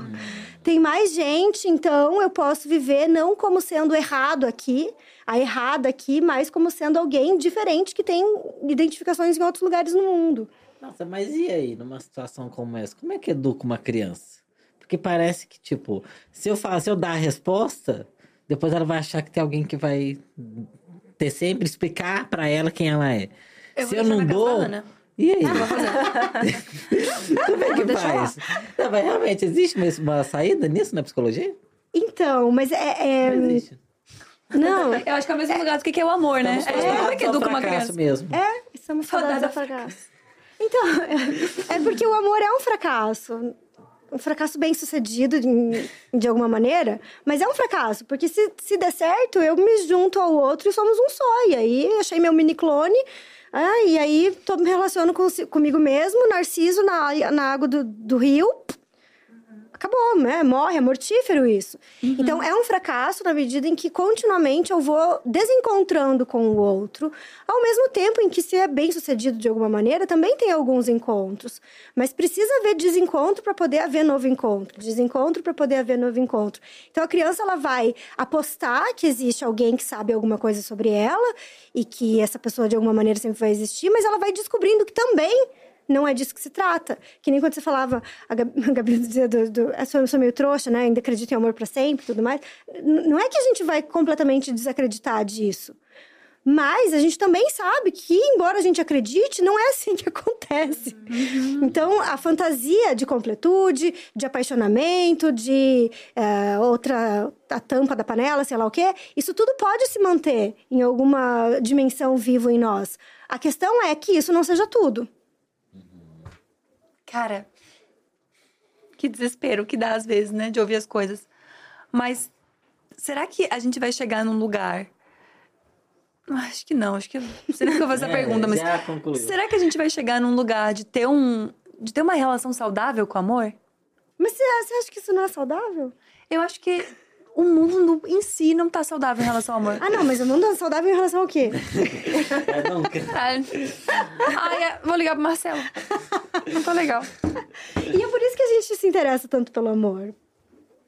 Porque é justamente a possibilidade de trazer um- uma alegria, um- uma saúde, para usar o termo de saudável, é, entusiasmo. A gente vive por causa do amor, por causa das pessoas, por causa dos laços que a gente tem, que não são tantos assim, mas que os que existem nos fundam e depende disso a nossa existência. Que Então, soco a na vida é sobre boca. isso mesmo. A vi- A vida é sobre isso, não tem. Nossa, todo mundo tá assim, ó. É, É, tá sendo uma sessão de terapia pra mim. Eu tô aqui só ouvindo e guardando, sabe? Nossa, Pra refletir assim, depois. Chegamos à conclusão de que ninguém sabe nada do amor. A gente tem que sofrer mesmo. A solidão Estamos aqui é pra isso. essencial. A, A solidão, é essencial. Esse foi o principal. Esse foi o principal. Vai- E de que é possível, sim, ter um relacionamento saudável. Ah, Eu boas só- conclusões. O saudável Ah, não é sim, gente. perfeito. É, É, Saudável não é perfeito. perfeito, sempre bom lembrar. O perfeito, Nossa, aliás, o perfeito não existe, tá? O perfeito não existe. exatamente. O perfeito Só não existe na nossa fantasia, é uma criação nossa. Meu Nossa, mundo ah, caiu. ótimas conclusões. É. É, né? Achei positivo. Positivo, No sabe? final é Positivo. aceitar e aprender a lidar. Tá, se a gente pudesse dar uma dica agora para as pessoas que estão sofrendo porque acabaram de terminar um relacionamento, qual seria essa dica? Vou tomar uma água. Todo mundo servindo. Nenhuma? Ah, tá. Achei que é com ela. Não, todo mundo. Não, Ah, vou todo pensar. mundo? Todo mundo. É qual que é a pergunta? É, Uma vai, dica? repete. Uma dica pra quem tá sofrendo agora achando que, tipo, meu mundo caiu porque terminou um relacionamento. Eu acho que é se priorizar e não ficar pensando muito no outro, no que o outro tá fazendo e focar em você só. Eu tô nesse momento, né, de término. E eu tô focando 100% em mim, nos meus sentimentos, no que eu gosto de fazer. Como eu tinha um relacionamento muito simbiose, né? Agora eu tô entendendo quem eu sou, o que, que eu gosto, saindo sozinha, curtindo a minha própria companhia. E É, é, eu é esses isso. dias você fez um, um balde de, de clericô e falou, cara, Aham. eu tô curtindo. Tipo assim, eu tô tomando clericô sozinha num Dois sábado a tarde litros. inteira. Dois litros. Gente, eu. É um É vinho branco com fruta, sabe? Gente, chique. ficou uma delícia. E eu me entupi daquilo e fiquei a tarde inteira sozinha e curtindo, sabe? Foi muito gostoso. Bom, Então eu acho que é isso. É entender que você consegue viver bem com sua própria companhia. E eu tô nesse Descobrir momento. a solidão. É, eu tô nesse momento. Então essa é minha dica. Voltamos pra solidão. É, eu- eu não tenho experiência, né, com términos. Nossa, gente, dá um ódio. Tive um término há 10 anos atrás, é mais Ai, que isso eu até. não tenho então... experiência, eu só tive um relacionamento saudável, então realmente é super difícil. Mas eu gostei da dica da Jess. Acho que. Suponho que nesse momento de término, eu acho que existe essa, esse momento também de descoberta de si, quem você é para além desse relacionamento. Acho que esse é um bom lugar de partida, né? Você se conhecer e ver o lado positivo nisso. Poxa, agora eu tenho um tempo pra mim, quero descobrir quem eu sou, é, como eu fui transformado por essa relação, o que, que veio de bom É, disso, né? Então, é, não esquecer quem você É, era. e descobrir um você- novo eu, Exatamente. Né? Deixo essa dica. Então, depois me contem se é isso mesmo. Gostei. Por favor, Ana. Eu acho que eu vou fazer uma defesa que é o entristecimento mesmo. Pelo favor, em prol da tristeza. em prol da tristeza. Fica triste sim. Chora sim, né? É, tem esse Fica na momento merda de ficar triste. Fica na merda sim, né? É, e assim, apostando, claro, que isso não vai ser para sempre, que isso não é tudo, mas que às vezes precisa atravessar esse momento. E, e tem a ver com, assim, né, você falou, meu mundo caiu. é, o- o- às vezes o nosso mundo cai, a gente não pode cair junto com o mundo, mas às vezes o nosso mundo cai. Se a gente não cai junto com o mundo, a gente consegue se refazer a relação com o mundo, redescobrir quem sou eu, o que, que eu quero nessa vida, enfim, descobrir outras coisas. Isso pode ter efeitos muito positivos, mas na hora não é uma merda mesmo, né? Então, tem coisas. que- Tem, e tem coisas que não tem nada de bom depois também. Tem coisas que é só ruim mesmo na vida. É, né? Mas passar pela merda é importante. Passar pela merda é importante, desde que não se fique nela. Passar pela merda é importante desde que não fique nela. Essa é a frase da minha vida. Mas às vezes dá pra desviar também, né? Assim, só fica a dica. Muito obrigada, gente. Eu amei esse papo com vocês. Ana, você é sensacional. Eu sou muito fã do teu trabalho mesmo. Ai, que lindo. Muito obrigada por ter vindo. Eu tava tipo assim, Deus, a Ana. Mas Peraí, a a Gabi tá fugindo aqui. Qual que é a dica que você vai dar? Ah, é verdade. Do que que era? O Tem que dar a dica pro pessoal. que do quê? No pulo. que que era o quê do quê? O que que era o quê do quê? Cara, eu tenho um livro inteiro sobre isso. Então, se você ainda não leu O Fim para Onde Vão os Finais Felizes, esse é o momento. Mas eu acho que é basicamente não passar por nenhuma fase.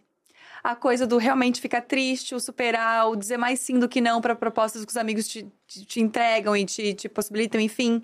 Eu acho que é não passar nenhuma fase, porque a gente vai chegar num lugar melhor, diferente daquilo que você achou que chegaria depois de, né, depois de um término de relacionamento, mas você vai estar.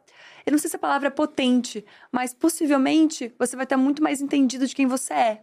E acho que é um intensivão sobre si mesmo, qualquer término de relacionamento. E a gente pode sempre ver né, pelos dois lados, um lado muito ruim e um lado muito bom. O lado ruim é que sim, vai ser uma merda, mas o lado bom é que você vai ter uma, um relacionamento mais forte consigo mesmo. Então não passe por cima das fases, viva as fases todas que você precisa viver. Pronto. Que? Estamos Felizes? satisfeitos. Pode, Ótimo. pode encerrar agora. Muito liberado. obrigada de novo. Sou muito sua fã, Ana. Obrigada demais, Jess, Jonas. Ah, foi um prazer, adorei. Obrigada. gente. Perfeitos em gente. tudo. Um beijo grande a todo mundo que assistiu até aqui. A gente se vê no próximo DiaCast. Beijo. Tchau. Tchau, tchau, gente. Tchau, tchau. Tchau. Obrigada, gente. Adorei estar aqui.